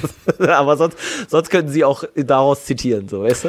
Ja, also an alle, die die Zitate nochmal nachschlagen wollen. Ich glaube, die meisten zitieren einfach Voltaire, um das Zitat von Voltaire zu zitieren, ohne jemals was von Voltaire oder irgendjemand anderem gelesen zu haben. Weißt du, weil ich glaube, es ist meistens auch nur so eine Blenderscheiße. Im Endeffekt könnt ihr es überall, wo ihr wollt, eher zitieren. Ähm, wir können ja am Ende vielleicht nochmal die Zitate irgendwie anfügen oder sowas, damit sich jeder mal klug fühlen kann. Wir können das ja auch auf so eine 5-Minuten-Schleife irgendwie ja, aus. Wir müssen, wir müssen, ja, wir müssen ja eh noch was hier in die, äh, in die Kurzbeschreibung von der Folge, müssen wir ja eh noch was reinballern und dann äh, schreiben wir da vielleicht noch mit rein. Na, ich überlege gerade, ob wir die Folge nochmal strecken, also jetzt nicht nur durch unsere Unterhaltung darüber, was man noch machen könnte, und, sondern. Und, und ob wir jetzt die Folge beenden wollen. Naja, na, und dass man nochmal vielleicht am Ende so fünf Minuten ranhängt, wo man immer dann nochmal das Zitat nur so wiederholt. Also das ist so, Rosa so Luxemburg, die Freiheit des Einzelnen ist irgendwie sowas, äh, weißt du? Und, und das dann fünf Minuten, so dass jeder mitsprechen kann, damit er am Ende auch sagen könnte, ich habe was mitgenommen. Jemand, äh, dass jeder das sich einmal eingeprägt hat, meinst du? Ansonsten, wenn jemand noch was mitnehmen will von der Folge, ich habe noch 1,3 Kilo Ingwer im äh, Flur stehen. Also wer Interesse hat, kann sich gerne melden. Der wird wahrscheinlich auch, wenn wir die Folge erst im Jahr hochladen sollten, immer noch oder vorrätig zwei, sein. Oder 2050. In diesem Sinne, Schönen Feierabend, bleibt stabil, haut da rein. Eure stabile Seitenlage.